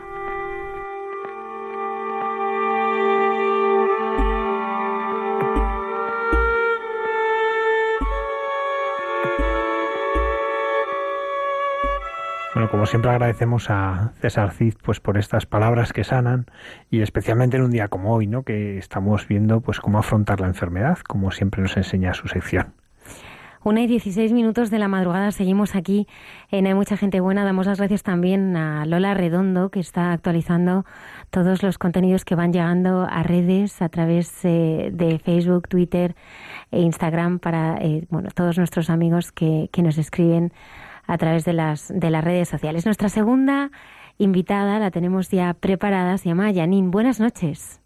Buenas noches. ¿Cómo estás? Pues un poquito nerviosa. Uy, vamos a ajustar un poquitín el sonido porque no sé si nos está llegando bien. A ver, Janine, ahora, buenas noches. Buenas noches. Janine eh, es madre de un niño, está casada y ella nos va a contar su, su experiencia de conversión, su experiencia de encuentro con el Señor. Janine, ¿cómo fue tu primer encuentro con el Señor? Pues la verdad que yo siempre había creído en Dios desde pequeñita. Cuando era muy chica, mi abuela me enseñó el Padre Nuestro y yo todas las noches siempre rezaba el Padre Nuestro antes de dormir. Y, viste, lo conocía, pero bueno, era como yo estaba ahí, yo aquí, y yo vivía mi vida sin tenerlo presente. Hasta que. Janine, perdona, día- no sé si a lo mejor pudieras ponerte en un sitio que tuvieras un poquito más de cobertura porque el sonido mm, nos llega un poco distorsionado. No sé si es posible. Quizá. Vale. A ver, bueno, Vamos, vamos, vamos a intentarlo. Vale.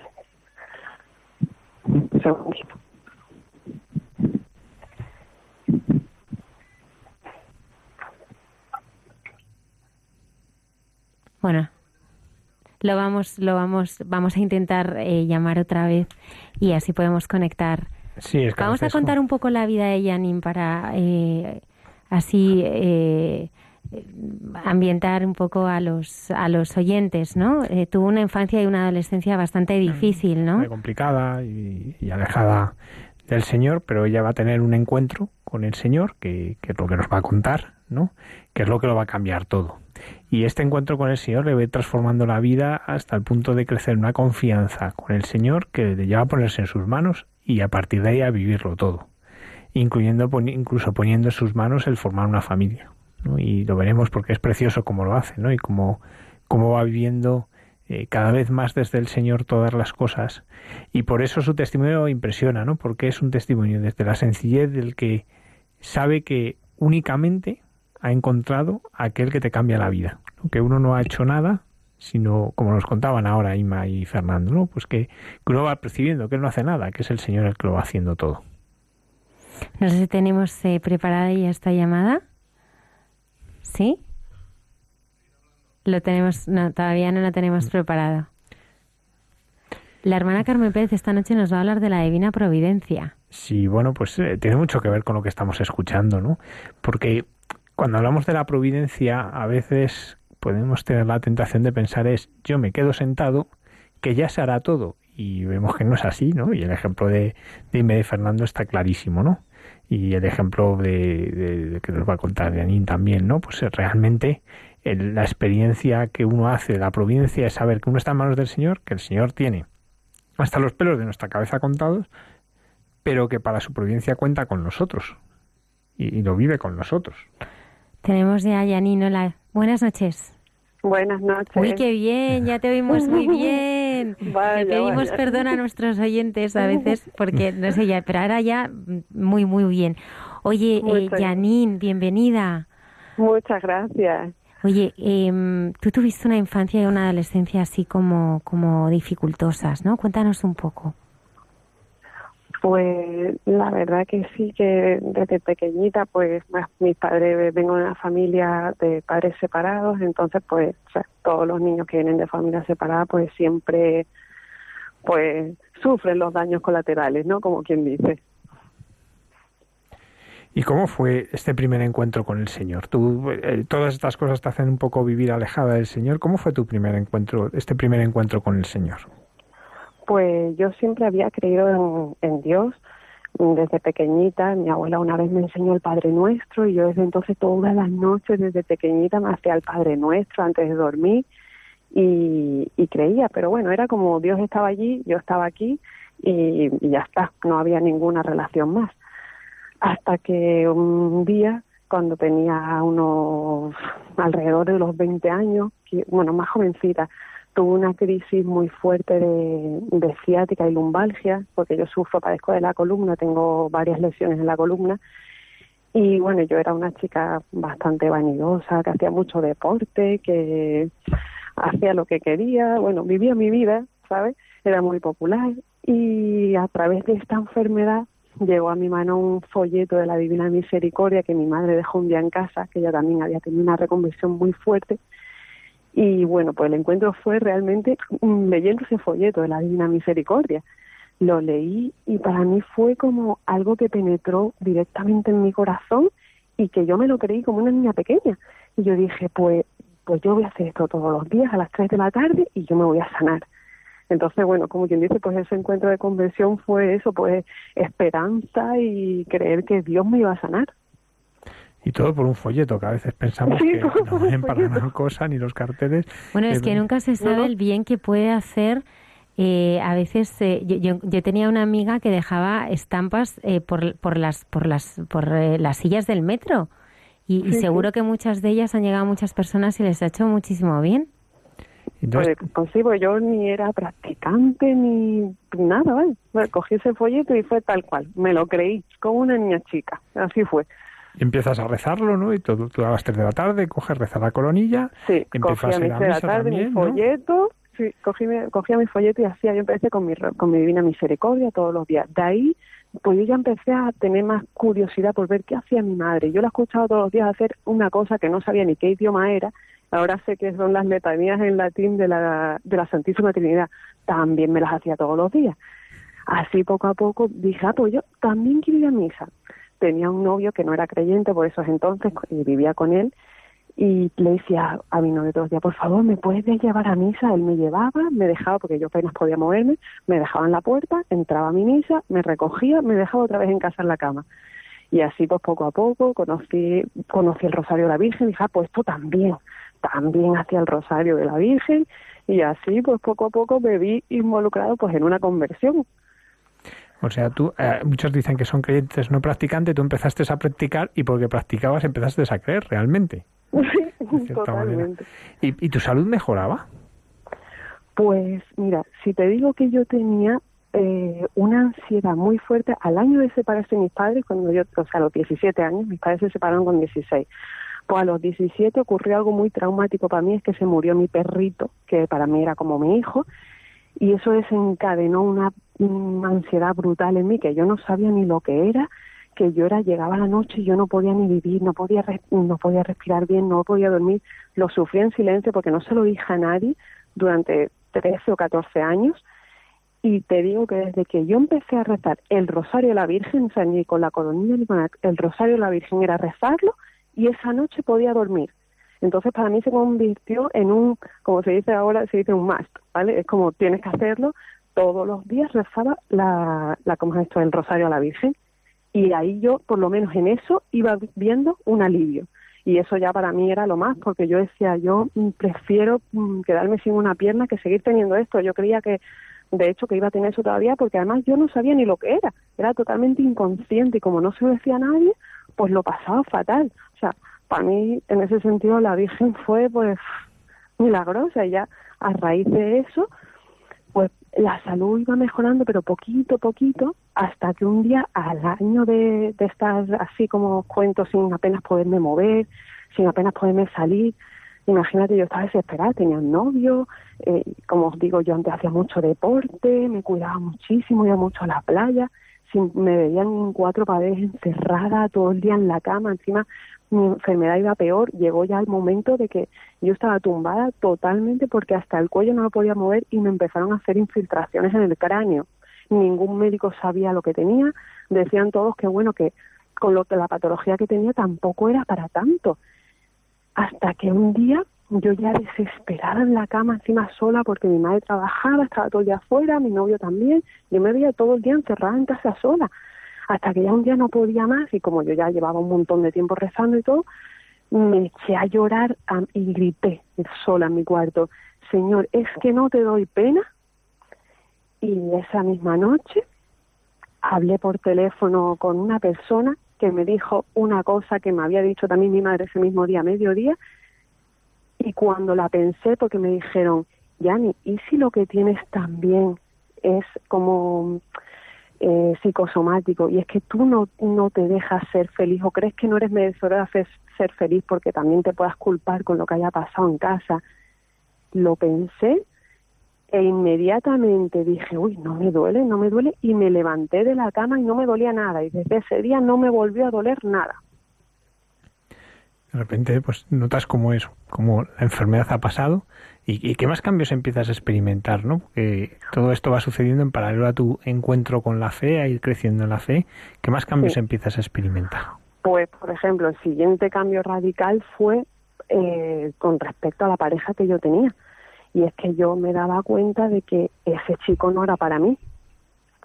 Una persona que no estaba en Dios, yo me estaba acercando de esa manera y con lo que no sé no sé qué es lo que sucedió en mi interior pero yo empecé a sentir que esa persona no era para mí. También empecé a hacer catequesis para hacer mi confirmación y empecé a hacer cambios radicales en mi vida. Me dijeron mira pues no se puede estar conviviendo con la persona antes de casarse no se pueden mantener relaciones no se puede tal tal claro yo veía que todas las hacía. Yo dije pues entonces todo esto tengo que ir cortándolo y me di cuenta que esa persona no era para mí y también terminé la relación con esa persona y tú de repente, bueno, pues eso, también te encuentras sin pareja, te encuentras y todo eso, ¿cómo lo vas viviendo? Pues la verdad que en parte es duro porque yo hice muchas renuncias, dejé de escuchar la música que escuchaba, dejé de vestir la, la ropa que vestía, o sea, empecé a hacer cambios radicales, dejé ambientes que, que frecuentaba, amigos que sentía que no me llevaban a la fe, sino que me alejaban, malos ambientes y, y, de hecho llegué al punto de, sentirme sola. Y de muchas veces decirle, Señor, me has dejado sola, lo he dejado todo por ti y no me das ni amigos, no me das un novio, no me das a nadie, porque también hay que decir que desde el día que dejé a mi pareja, eh, a la misma vez yo empecé con un confesor y ese confesor un día me presentó, digo presentó porque me dio una revista de los padres de Santa Teresita, de la Carmelita, y me dijo, mira qué historia más bonita y yo la leí y dije, me lo creí también otra vez y dije, el amor verdadero existe. Y claro, yo que venía de malas relaciones y que venía de, bueno, de una historia en casa de que no había tenido, que no había triunfado el amor, como quien dice, pues entonces yo también volví a creer en el amor y dije, pues eso es lo que yo quiero.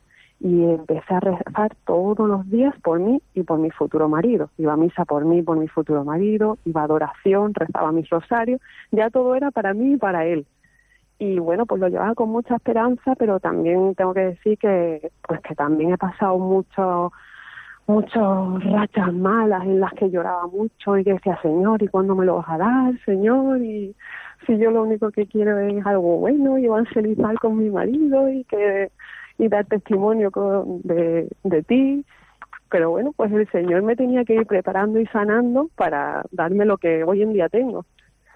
Y cómo aparece ese marido pues mira, después de cuatro años y medio rezando todos los días y entregándolo todo por mí por él, pues fui a Medjugorje porque una amiga mía que se llama Carlota me invitó.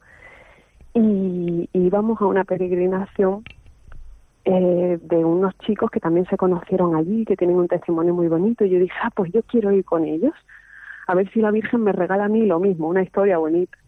Así que fui a Medjugorje y fui con mi madre también y hay una monjita allí que nos citó un día para hablar y bueno, yo iba sin ninguna gana, porque imagínate en cuatro años y medio, una chica así joven, así mona, que siempre está en la iglesia, pues todo el mundo se creía que yo iba para monja. Y entonces digo, ya está, la monja me va a querer, me va a querer meter en su convento y seguro que quiere hablar de eso.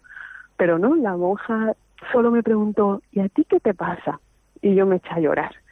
Y ya le dije, mira, hermana, que el Señor no me da un marido y yo lo quiero para hacer cosas buenas para el Señor. Y me dijo, mira, vas a escribirle una, virgen, una carta a la Virgen y le vas, a, le vas a decir tal cual quieres tu marido, por dentro, por fuera, todo. Así que yo cogí, le escribí una carta de cinco folios, por delante por detrás, me lo creí. Y fui y se la dejé allí en, en, una cruz que hay en, en y solo puedo decir que cuando fui a dejar la, carta yo olía rosas y eso era un pedregal que no hay ni una sola flor y yo sentí, me puse a llorar, sabía que la Virgen estaba cogiendo mi carta y esa monjita me dijo, en menos de un año lo vas a conocer, yo voy a rezar por ti. Y a los ocho meses volví a Medjugorje y lo conocí en la misma peregrinación que yo. Y bueno, ¿y cómo es conocer, eh, cumplía los cinco folios de requisitos? Porque son muchos requisitos, cinco folios. Pues sí, cumplía los cinco folios de requisitos y bueno, y más. No me lo podía imaginar mejor. Por ejemplo, yo le pedí al Señor que fuera italiano y luego dije, bueno, no, madre, italiano no, que luego la gente del mismo idioma nunca se termina de entender bien. Digo, bueno, que sea español y que hable italiano y que viva en Italia y así yo voy a, visitarlo, que a mí me gusta mucho Italia, y que toque la guitarra, que sea muy creyente, que tenga una familia también muy creyente, que sea una familia muy unida, todos creyentes, y que sea alto, que tenga el agujerito en el mentón y que sea moreno, que tenga una buena Ay, carrera, que sea inteligente. Yo de todo. Todo se cumplió, Yanin. Pues mira, mi marido vivía en Turín, eh, hablaba italiano, por supuesto, es ingeniero, es moreno, tiene su hoyuelo en el mentón, tiene exactamente todo lo que le pedía la Virgen, creyente, sus padres súper creyentes y de hecho todos ellos son muy devotos de la Divina Misericordia y llevan el, eh, están involucrados en el santuario de la Divina Misericordia en Murcia. Así que imagínate, yo me convertí con el folleto de la Divina Misericordia y ellos eran totalmente de la Divina Misericordia. Y, y bueno, y, aquello es un flechazo o, o necesitáis un tiempo para ir conociendo. Pues la verdad que no solo fue un flechazo, sino que mi amiga Carlota, con la que fui a Medjugorje, por segunda vez, que también fui con ella, me dijo en el aeropuerto, Yani, ese chico de la sudadera roja, rosa me gusta para ti. Y yo le dije, ay, Carlota, ese no me gusta. y resulta que sí, al final era él. Y, y nada, la verdad que luego cuando empezamos a hablar y conocernos, era como si tuviéramos una conexión brutal. De hecho, yo en esos cinco años, yo siempre tuve fe de que el Señor, como a los padres de Santa Teresita, le iba a decir en el corazón, ese es el hombre para ti. Y yo me lo, y yo te digo que yo sentía una cosa tan especial con él, pero claro, él tenía novia. Entonces yo decía, bueno, pero ¿cómo va a ser él si tiene novia? Y pues nada, íbamos hablando, pasábamos todo el día juntos. Y claro, pues cuando yo me enteré que tenía novia antes de que me gustara, le dije, bueno, ¿y tú cómo tienes una novia si no es creyente? Y, y él me dijo, ah, pues no sé, pues estoy con ella. Y él ya empezó a planteárselo, también a la vez que veía pues que sentía algo por mí. Entonces estaba con un cacao en la cabeza el pobre que, que no era normal. Y un día se levantó en una de las peregrinaciones me viene y me dice, Yani, esta mañana me he levantado a orar y he abierto el Evangelio. Y me ha salido el día 15 de septiembre, el día de la Virgen del Camino. Y yo, sin que él me contara nada, yo sabía, era como si el Señor me lo pusiera en el corazón, que él, la angustia que tenía por la que se levantó a rezar era porque tenía novia, se había enamorado de mí, no sabía si quería ser sacerdote. Y entonces yo le dije, tranquilo, la Virgen del Camino te va a guiar, no te preocupes. Y así fue. Y al final decidís dar un paso. ¿Cómo, cómo hiciste dar el paso de casaros? Pues la verdad que después de esa peregrinación no nos hicimos novios, cada uno se fue a su casa, él dejó a su novia en un día muy señalado, porque era el día de, de la Asunción de la Virgen. Ese día nosotros llevamos ya una semana sin vernos después de la peregrinación, pero habíamos estado hablando esporádicamente y yo la verdad que estaba sufriendo un poco porque decía, madre, si es para mí, con lo que hemos sentido y me escribe, pero tiene novia, y digo, mira, madre, si es para mí, por favor, dame una señal, porque si no estoy sufriendo mucho. Y ese día durante la misa eh, sentí la necesidad de confesar. Fui a confesar y el sacerdote me dio un evangelio del año, en pleno agosto. Digo, oye, pues ya me lo podía haber regalado antes. Ah, pero bueno, me fui con mi evangelio para afuera, comulgué y cuando volví de comulgar le dije, ay Señor, qué incrédula soy. No me des señales, no, no, no te preocupes que yo esperaré a ver si es para mí o no. Y sentí en mi corazón muy fuerte, abre el evangelio. Y abrí el evangelio y me salió el día del el mismo que le salió a mi marido, el 15 de septiembre. Y en ese momento sentí en mi corazón un gozo muy grande porque yo sentía que me decía, ese es el tuyo. Y esa misma noche mi marido escribió por el chat que teníamos de los que nos habíamos conocido, hola chicos, he dejado a mi novia, por favor rezar por ella que se ha quedado un poco mal. Por lo cual el Señor me dio doble confirmación de que sí era para mí. Pero bueno, en ese momento no empezamos porque él justo se iba de Erasmus a Turín. Es que si no, no cumplía los requisitos de la carta, claro. Y se fue a Turín y a los ocho meses casualmente coincidimos en Murcia, nos reencontramos y desde ese de- no, desde pocos días después ya no volvimos a dejarnos. Y luego el Señor os ha bendecido con, con un niño, ¿no? Pues sí, nos cas- desde que empezamos a salir juntos nos casamos a los seis meses de empezar juntos. Bueno, tuvimos nuestras dificultades porque, claro, imaginaros, mi marido recién acababa la carrera, no llevamos más de ni un año, pues claro, sus padres normal, pues decía, pero, hijo, ¿cómo te vas a casar? Todavía no os conocéis, todavía no tienes trabajo. yo también estaba sin trabajo en ese momento, no tenéis trabajo ninguno, pero nosotros sentíamos fuertemente que el Señor nos pedía casarnos en una peregrinación que fuimos a Croacia juntos al santuario de la Divina Misericordia, que fue allí donde me pidió matrimonio a las 5 de la mañana delante del Santísimo. Así que bueno, pues finalmente nos casamos y fuimos, accedieron nuestros padres, claro, nosotros todos en obediencia y nos casamos y fuimos al, a, a Roma a una audiencia del Papa y bueno, ese mismo día me quedé embarazada. ¿Y cuántos años tiene ya tu niño? Pues nuestro niño va a cumplir en tres días dos añitos. Dos añitos. ¿Y, y cómo anuncias tú y, cu- y cuentas tu experiencia de este encuentro con Dios? ¿Cómo transmites a los demás cómo es el rostro de Jesús con el que tú te has encontrado y que te ha cambiado la vida?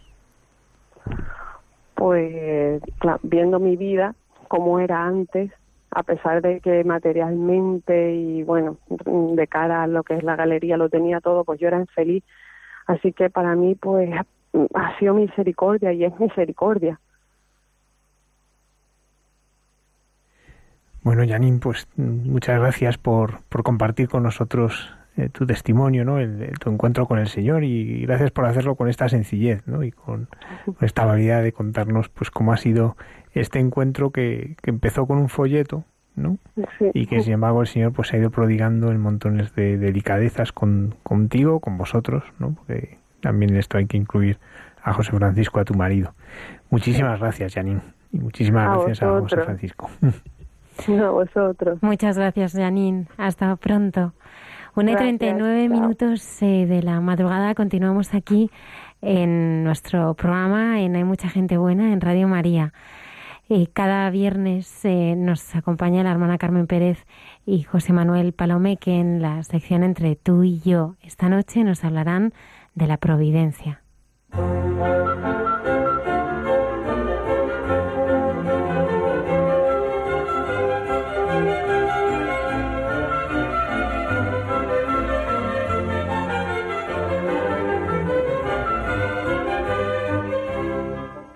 Buenas noches. Estamos en estos momentos, ¿verdad, José Manuel, que nos gustan tanto a ti y a mí? Porque los vivimos antes y después de estar aquí, entre tú y yo. Y durante. Y durante, eso es, eso, siempre que hablamos. Pues verás, José Manuel, precisamente por nuestras conversaciones y por la situación concreta que yo vivo ahora, pues ya te dije, siento necesidad de, de hablar de la providencia de Dios. Y en realidad en este programa se ve la providencia de Dios. En hay mucha gente buena, constantemente es lo que se ve, la providencia Fíjate, de Dios. La providencia de Dios que es... Eso es muchas cosas, pero el, el diccionario lo define como el cuidado que Dios tiene de la creación y sus criaturas. Oh, preciosa. Justo. Y claro, eso que acabas de decir, ¿y eso cuándo se realiza, José Manuel? En, en mi diario y cotidiano vivir. Claro. Claro. Solo tengo que mantenerme despierta y abrirme a la gran realidad de que pase lo que pase, estoy en sus manos. Con mi libertad, sí, pero en sus manos. Su mirada me envuelve y entonces, pues me sentiré guiada por él y, y se hace carne y sangre realidad por su espíritu de amor, de fortaleza. Mira, a mí me tocó en los dones del Espíritu Santo la paz y la fortaleza. Mira, Ah. es que es, es como, como cuando... Es que te estaba oyendo y me viene la imagen del niño pequeño que está en la playa y está jugando y va de aquí para allá, arriba con el cubito, tirando esto, tirando lo otro, pero cada X segundos mira con Y a sus padres. a ver dónde está su padre, dónde está su madre. Igual. Esto No, es igual. no me quiero entretener, pero me pasa una cosa de pequeña que algún día la contaremos. Pero justo lo que estás diciendo, cuando yo era muy pequeña, sabes que me ha hecho mucho bien a mí también en este bueno, en esta realidad concreta de la providencia de Dios, Romano Guardini, en todos sus escritos. Es que, José Manuel, saber algo, en el sentido que lo estamos diciendo tú y yo, no significa nada a menos que se ponga en práctica. Por ejemplo, eso me gusta tanto el ejemplo del niño. Mm. Una evidencia muy antigua, pero de la que desde luego no parecemos ser conscientes. Admitimos, ¿verdad, José Manuel, cantidad de ideas, realidades, hechos, y los admitimos sin discusión. Quizá hablamos de todo ello, pero, oye, luego en la práctica lo olvidamos. Incluso sí que le damos como cierto peso mm, al saber, como si nos tranquilizara y nos bastara como saberlo. Pero, pero, creo en lo que significa el Dios viviente, la providencia de Dios, su amor, sea la circunstancia que viva. Creo que me mira con amor de padre, como el padre de la parábola del hijo pródigo. Fíjate que eh, eso que dices, yo sí soy capaz de, de, ver a Dios como, como el Dios, de, de, como el padre del hijo pródigo. Lo que no sé es si verme a mí como al hijo pródigo. Ah, qué bonito. A mí me gusta pensar... Claro, el hijo pródigo, el padre le espera y espera a un hijo que realmente le da igual cómo vuelva. Pero el hijo que vuelve es un hijo arrepentido, es un hijo convencido. Pero el padre le acoge y le va a buscar. No, no, eso es lo que nos salva. Es precioso. Es claro lo que estás diciendo, que es que el pensamiento de la divina providencia está constantemente en el Nuevo Testamento y en realidad nos expresa lo que nos ha traído Jesucristo, lo que tú estás diciendo.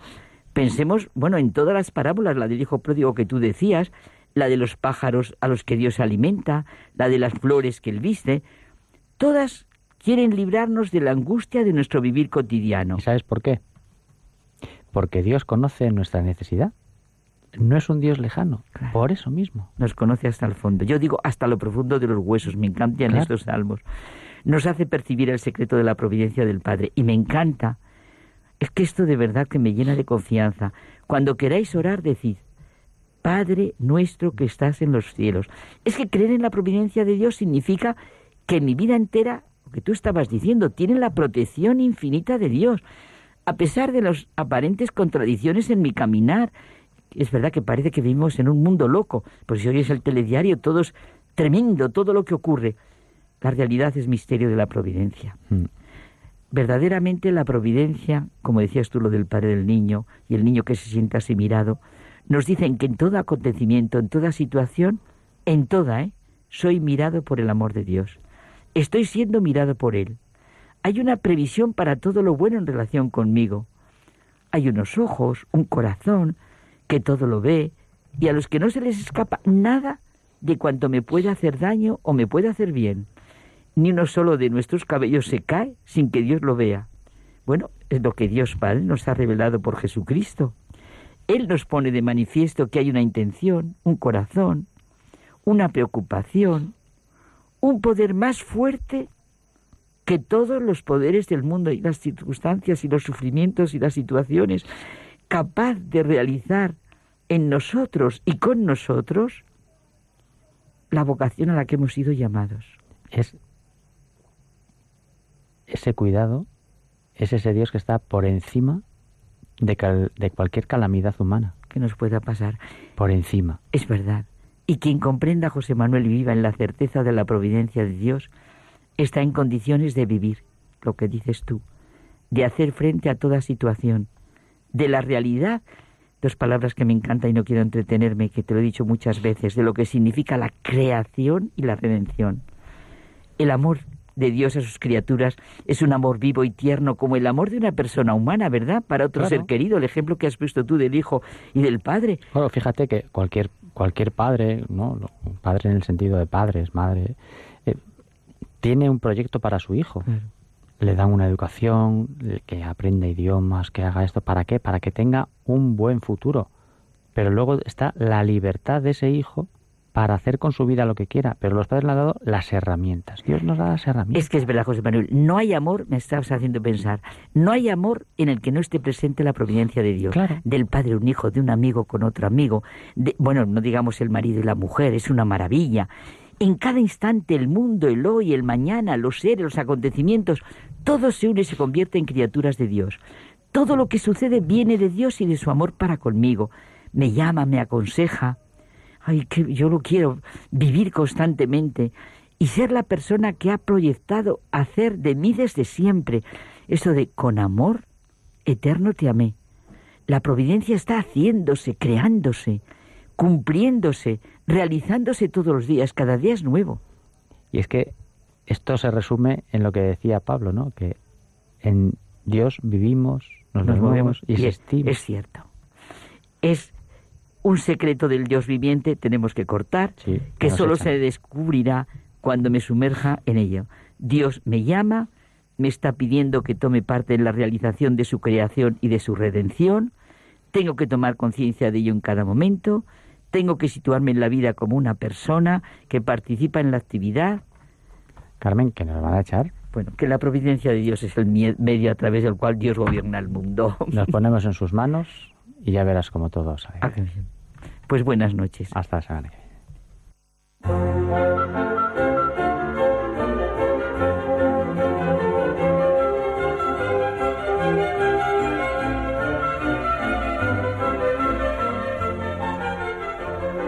Oye, Isa, como acabas de venir de dar una charla sobre el Padre Pío, no, y además es que yo quería preguntarte cómo vivía el Padre Pío el sufrimiento. Pues me ha gustado mucho lo que has dicho antes. Has contado una... Te lo he copiado. la, la envidia que tienen los ángeles, ¿no? Y es que no pueden, no pueden ofrecer el, el sufrimiento. Pues mira, eh, Padre Pío vivió el sufrimiento como lo vivió, precisamente por la intimidad tan estrecha que tenía con, con, con el Señor, ¿no? A través pues de esa vida de oración, de Eucaristía, de pues de vivir la en intensidad esta relación con, con el Señor. Y es que, fijaros que el Señor hace nuevas todas las cosas, lo dice el libro del Apocalipsis, he venido a hacer nuevas todas las cosas. Y el, y el sufrimiento humano, que es una realidad que tú y yo tenemos, que todos tenemos, que es una realidad que no podemos huir de ella, pues que nos puede venir pues por la familia, que nos puede venir por la enfermedad, como hemos escuchado antes, la cruz, en definitiva, que nos puede venir por el carácter, por la forma de vivir, por los propios pecados, ¿no? Esa cruz y ese sufrimiento eh, tiene sentido hoy, ¿no? Eh, lo que es aparentemente algo negativo, algo malo, como es el sufrimiento, se puede convertir en algo positivo, ¿no? Y el Padre Pío, ¿cómo lo vivía? ¿Cómo vivía ese sufrimiento? ¿Cómo vivía esa cruz? Lo vivía como un momento de, unión con Cristo, ¿no? Eh, el Papa en la homilía de beatificación dice del Padre Pío que es un icono de Cristo crucificado. El Padre Pío se, se, se unió a esa cruz, a esa cruz como lo vivió Cristo. La aceptó, la abrazó y la ofreció. La ofreció como, como un acto de amor, ¿no? Muchas veces nosotros nos rebelamos ante, ante el dolor, nos rebelamos ante la cruz y Él nos dice, no, no te rebeles, acéptala, abrázala, ofrécela, porque ese ofrecimiento de esa cruz, de ese dolor, de ese sufrimiento dentro del seno de la iglesia da fruto. Es como la semilla cuando cae en tierra y pues crece, ¿no? Da fruto abundante. Y es verdad que, que el sufrimiento no, aparentemente no vemos el fruto, porque no lo vemos cuando lo ofrecemos, pero sí vemos las consecuencias de ese ofrecimiento, que es esa paz, esa serenidad, esa confianza, ese abandono. Fíjate, es que cuando mm, lees la biografía del Padre Pío, realmente para él sus estigmas eran fuente de sufrimiento, le da, le da vergüenza, eh, no, no le gustaban. Además también físicamente eh, tantas heridas abiertas que estaban constantemente eh, sangrando. Y a mí lo que me, me, me inspira muchísimo del Padre Pío es su obediencia. Era un sufrimiento en obediencia. La obediencia también es sufrimiento, porque es renuncia, es renuncia al yo, es renuncia a lo que, a lo que yo quiero, ¿no? Y es verdad que los estigmas le, al Padre Pío le, le humillaban mucho, ¿por qué? Pues porque la gente pensaba la gente pensaba que era santo y eso a él le dolía. No querían que pensara que, que él era santo, ¿no? Una persona humilde, pues, y eso también era para él un momento de mucho sufrimiento, incluso cuando veían a la gente abajo con, con estampas de Padre Pío, ¿no? Eso. Eh, la obediencia, la obediencia de la iglesia, a la iglesia también en el momento en el que le tienen que condenar, le condenan a por medio de tres decretos, ¿no? Uno de ellos es el que le tuvo en el convento ocho o nueve años mm, metido ¿no? en la clausura sin poder confesar, sin poder celebrar la misa. Eso fue un sufrimiento también para él muy grande, el tener que obedecer a la iglesia en eso, sabiendo que él no era el culpable, porque le acusaron de ser un neurótico, que era él el que se producía los estigmas, de que se hacía las heridas, de que no eran de forma sobrenatural, a pesar de que habían visto que muchos informes sí habían dicho por parte de, la, de, algunos de algunas autoridades eclesiásticas que sí eran de origen sobrenatural, pero como hubo uno que dijo que era, habían sido provocados, pues en la iglesia le condenó pues hasta hasta que hasta que se reconociera, se estudiara de una forma mucho más plena, ¿no? Pues eh, nos quedan ya solamente minutos eh, para terminar el programa. Como me gustaría, Isaac, eh, que nos fueras contando pues cada vez más cosas de la espiritualidad y de la vida de este, de este gran santo del que tanto, tanto tenemos que aprender. Sí, sobre todo que, que el trato con estos santos nos ayuda muchísimo porque es verdad que al Padre Pío suceden tantas cosas extraordinarias, pero ayuda a vivir lo ordinario. Y eso es una de las nos marchamos que tienen los santos, que incluso en lo que han vivido extraordinariamente a nosotros nos enseñan a vivir lo ordinario. Totalmente. Quiero terminar con una frase de una, un pequeño pensamiento ¿no? acerca de, de la cruz y del sufrimiento que dice Padre Pío. Dice, la cruz es la bandera de los elegidos. No nos separemos de ella y cantaremos victoria en toda batalla. A veces el Señor permite que experimentes el peso de la cruz. El peso te parece intolerable, pero lo sobrellevas porque el Señor, por amor y misericordia, te ayuda con su fuerza. Y es verdad, que muchas veces no vemos al Señor en mitad del dolor, en medio del sufrimiento, pero claro que no le vemos, pero es porque está detrás, sosteniendo, agarrándonos, sujetándonos, para que podamos caminar. Pues eh, bueno, llevamos ya más de 12 años en antena y Antonio Escribano cada viernes nos recoge eh, esos buenos momentos que hemos vivido. En este caso, una entrevista que, que mm, de verdad recomiendo muchísimo, ¿verdad, Padre Javier, Padre Isaac, a los oyentes? Yo preciosa. Es que la he podido oír muchísimas veces y sigo aprendiendo. Era la hermana Asunción Sí, y se puede, se puede escuchar en el podcast, eh, se puede escuchar online, se puede escuchar bajando el podcast o en el teléfono de atención al oyente pedirlo para que uno se lo envíe a casa en formato MP3 en el 918228010. Sara Asunción, Clarisa, desde Soria nos hablaba del aniversario de la adoración eucarística y de cómo ella reza, vive y experimenta al Señor cada día. Vamos a, terminar con este trocito de ese testimonio y os invitamos el próximo viernes a, que de nuevo nos encontremos aquí en Radio María en el programa de Mucha Gente Buena. No cerramos por vacaciones, estaremos, ¿verdad, Padre Isaac, Padre Javier? estaremos. Antonio, todo el verano eh, retransmitiendo los viernes de 12 a 2 de la madrugada. Muchísimas gracias por haber estado ahí. Que tengáis una feliz y santa semana. Madre Clara Sánchez siente en su corazón que Jesús está solo. Al ver la completa soledad en que Jesús quedaba solo en el sagrario, ella siente la necesidad que mm, Jesús tenía que estar expuesto, ¿no? que Jesús tenía que ser amado, como la llaga de, de, San Francisco. El amor no es amado, ¿no? El amor no es amado. Y ella pues hizo lo posible y lo imposible para que aquí, ¿no? El amor sea amado. Tantos casos ¿no? y tantos testimonios de, personas que han encontrado aquí la paz, de personas que al entrar en nuestra iglesia, después de a lo mejor 40 años de, estar fuera de la iglesia, el entrar en nuestra iglesia, al ver el Santísimo, el vernos rezar o el vernos cantar, eh, les ha vuelto, ha llevado a volver ¿no? a, al Señor, a volver a confesarse, a volver a, a recordar. ¿no? Es, es que yo iba con mi madre ante el Santísimo ¿no? y he vuelto aquí a recuperar la paz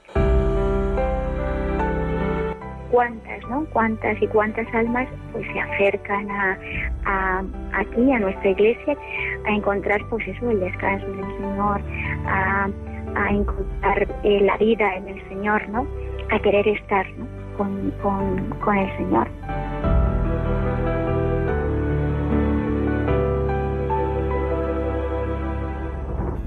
cuando estamos hablando de Jesús Eucaristía y de Jesús expuesto es que Jesús está vivo que Jesús está realmente presente. Entonces, la presencia del Señor, pues, atrae, eh, consuela, eh, sana, eh, da gozo, da paz, mm, nos muestra como su amor, nos muestra cómo amarle. ante Él es donde realmente, pues, toda alma encuentra el todo de su vida. Para creer que Jesús, en ese cachito de pan, ¿no? en esa forma, está vivo y presente. Todos los días las hermanas de la, de la caridad les hacían correr a los voluntarios, ¿no? porque decían que a las 10 de la mañana los niños tenían que estar en la capilla. Y pues las pobres estaban desconcertadas, ¿no? Y, venga a correr, y venga a correr para que a los 10 los niños estuvieran en la, en la capilla, ¿no? Y ella ya, esta ya dijo, ya me he cansado, es decir, ¿qué más da? ¿Qué más da que estos niños eh, mm, eh, vayan a la capilla a las 10, a las 12 como que no vayan? Y la misionera de la caridad les dijo, a ellos les da igual, ¿no? A Jesús no les da igual verles. A Jesús no les da igual que vengan o que no vengan, ¿no?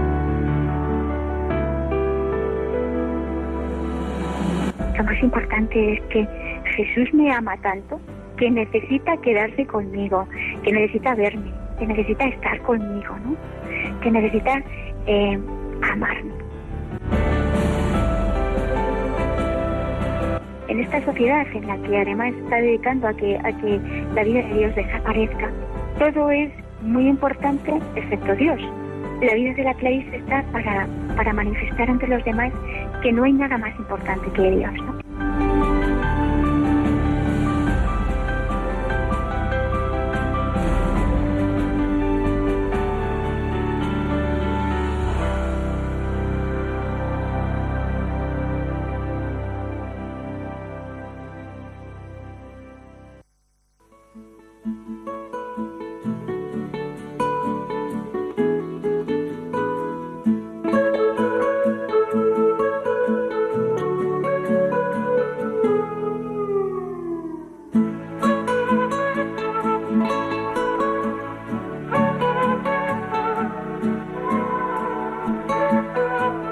Y así finaliza en Radio María. Hay mucha gente buena.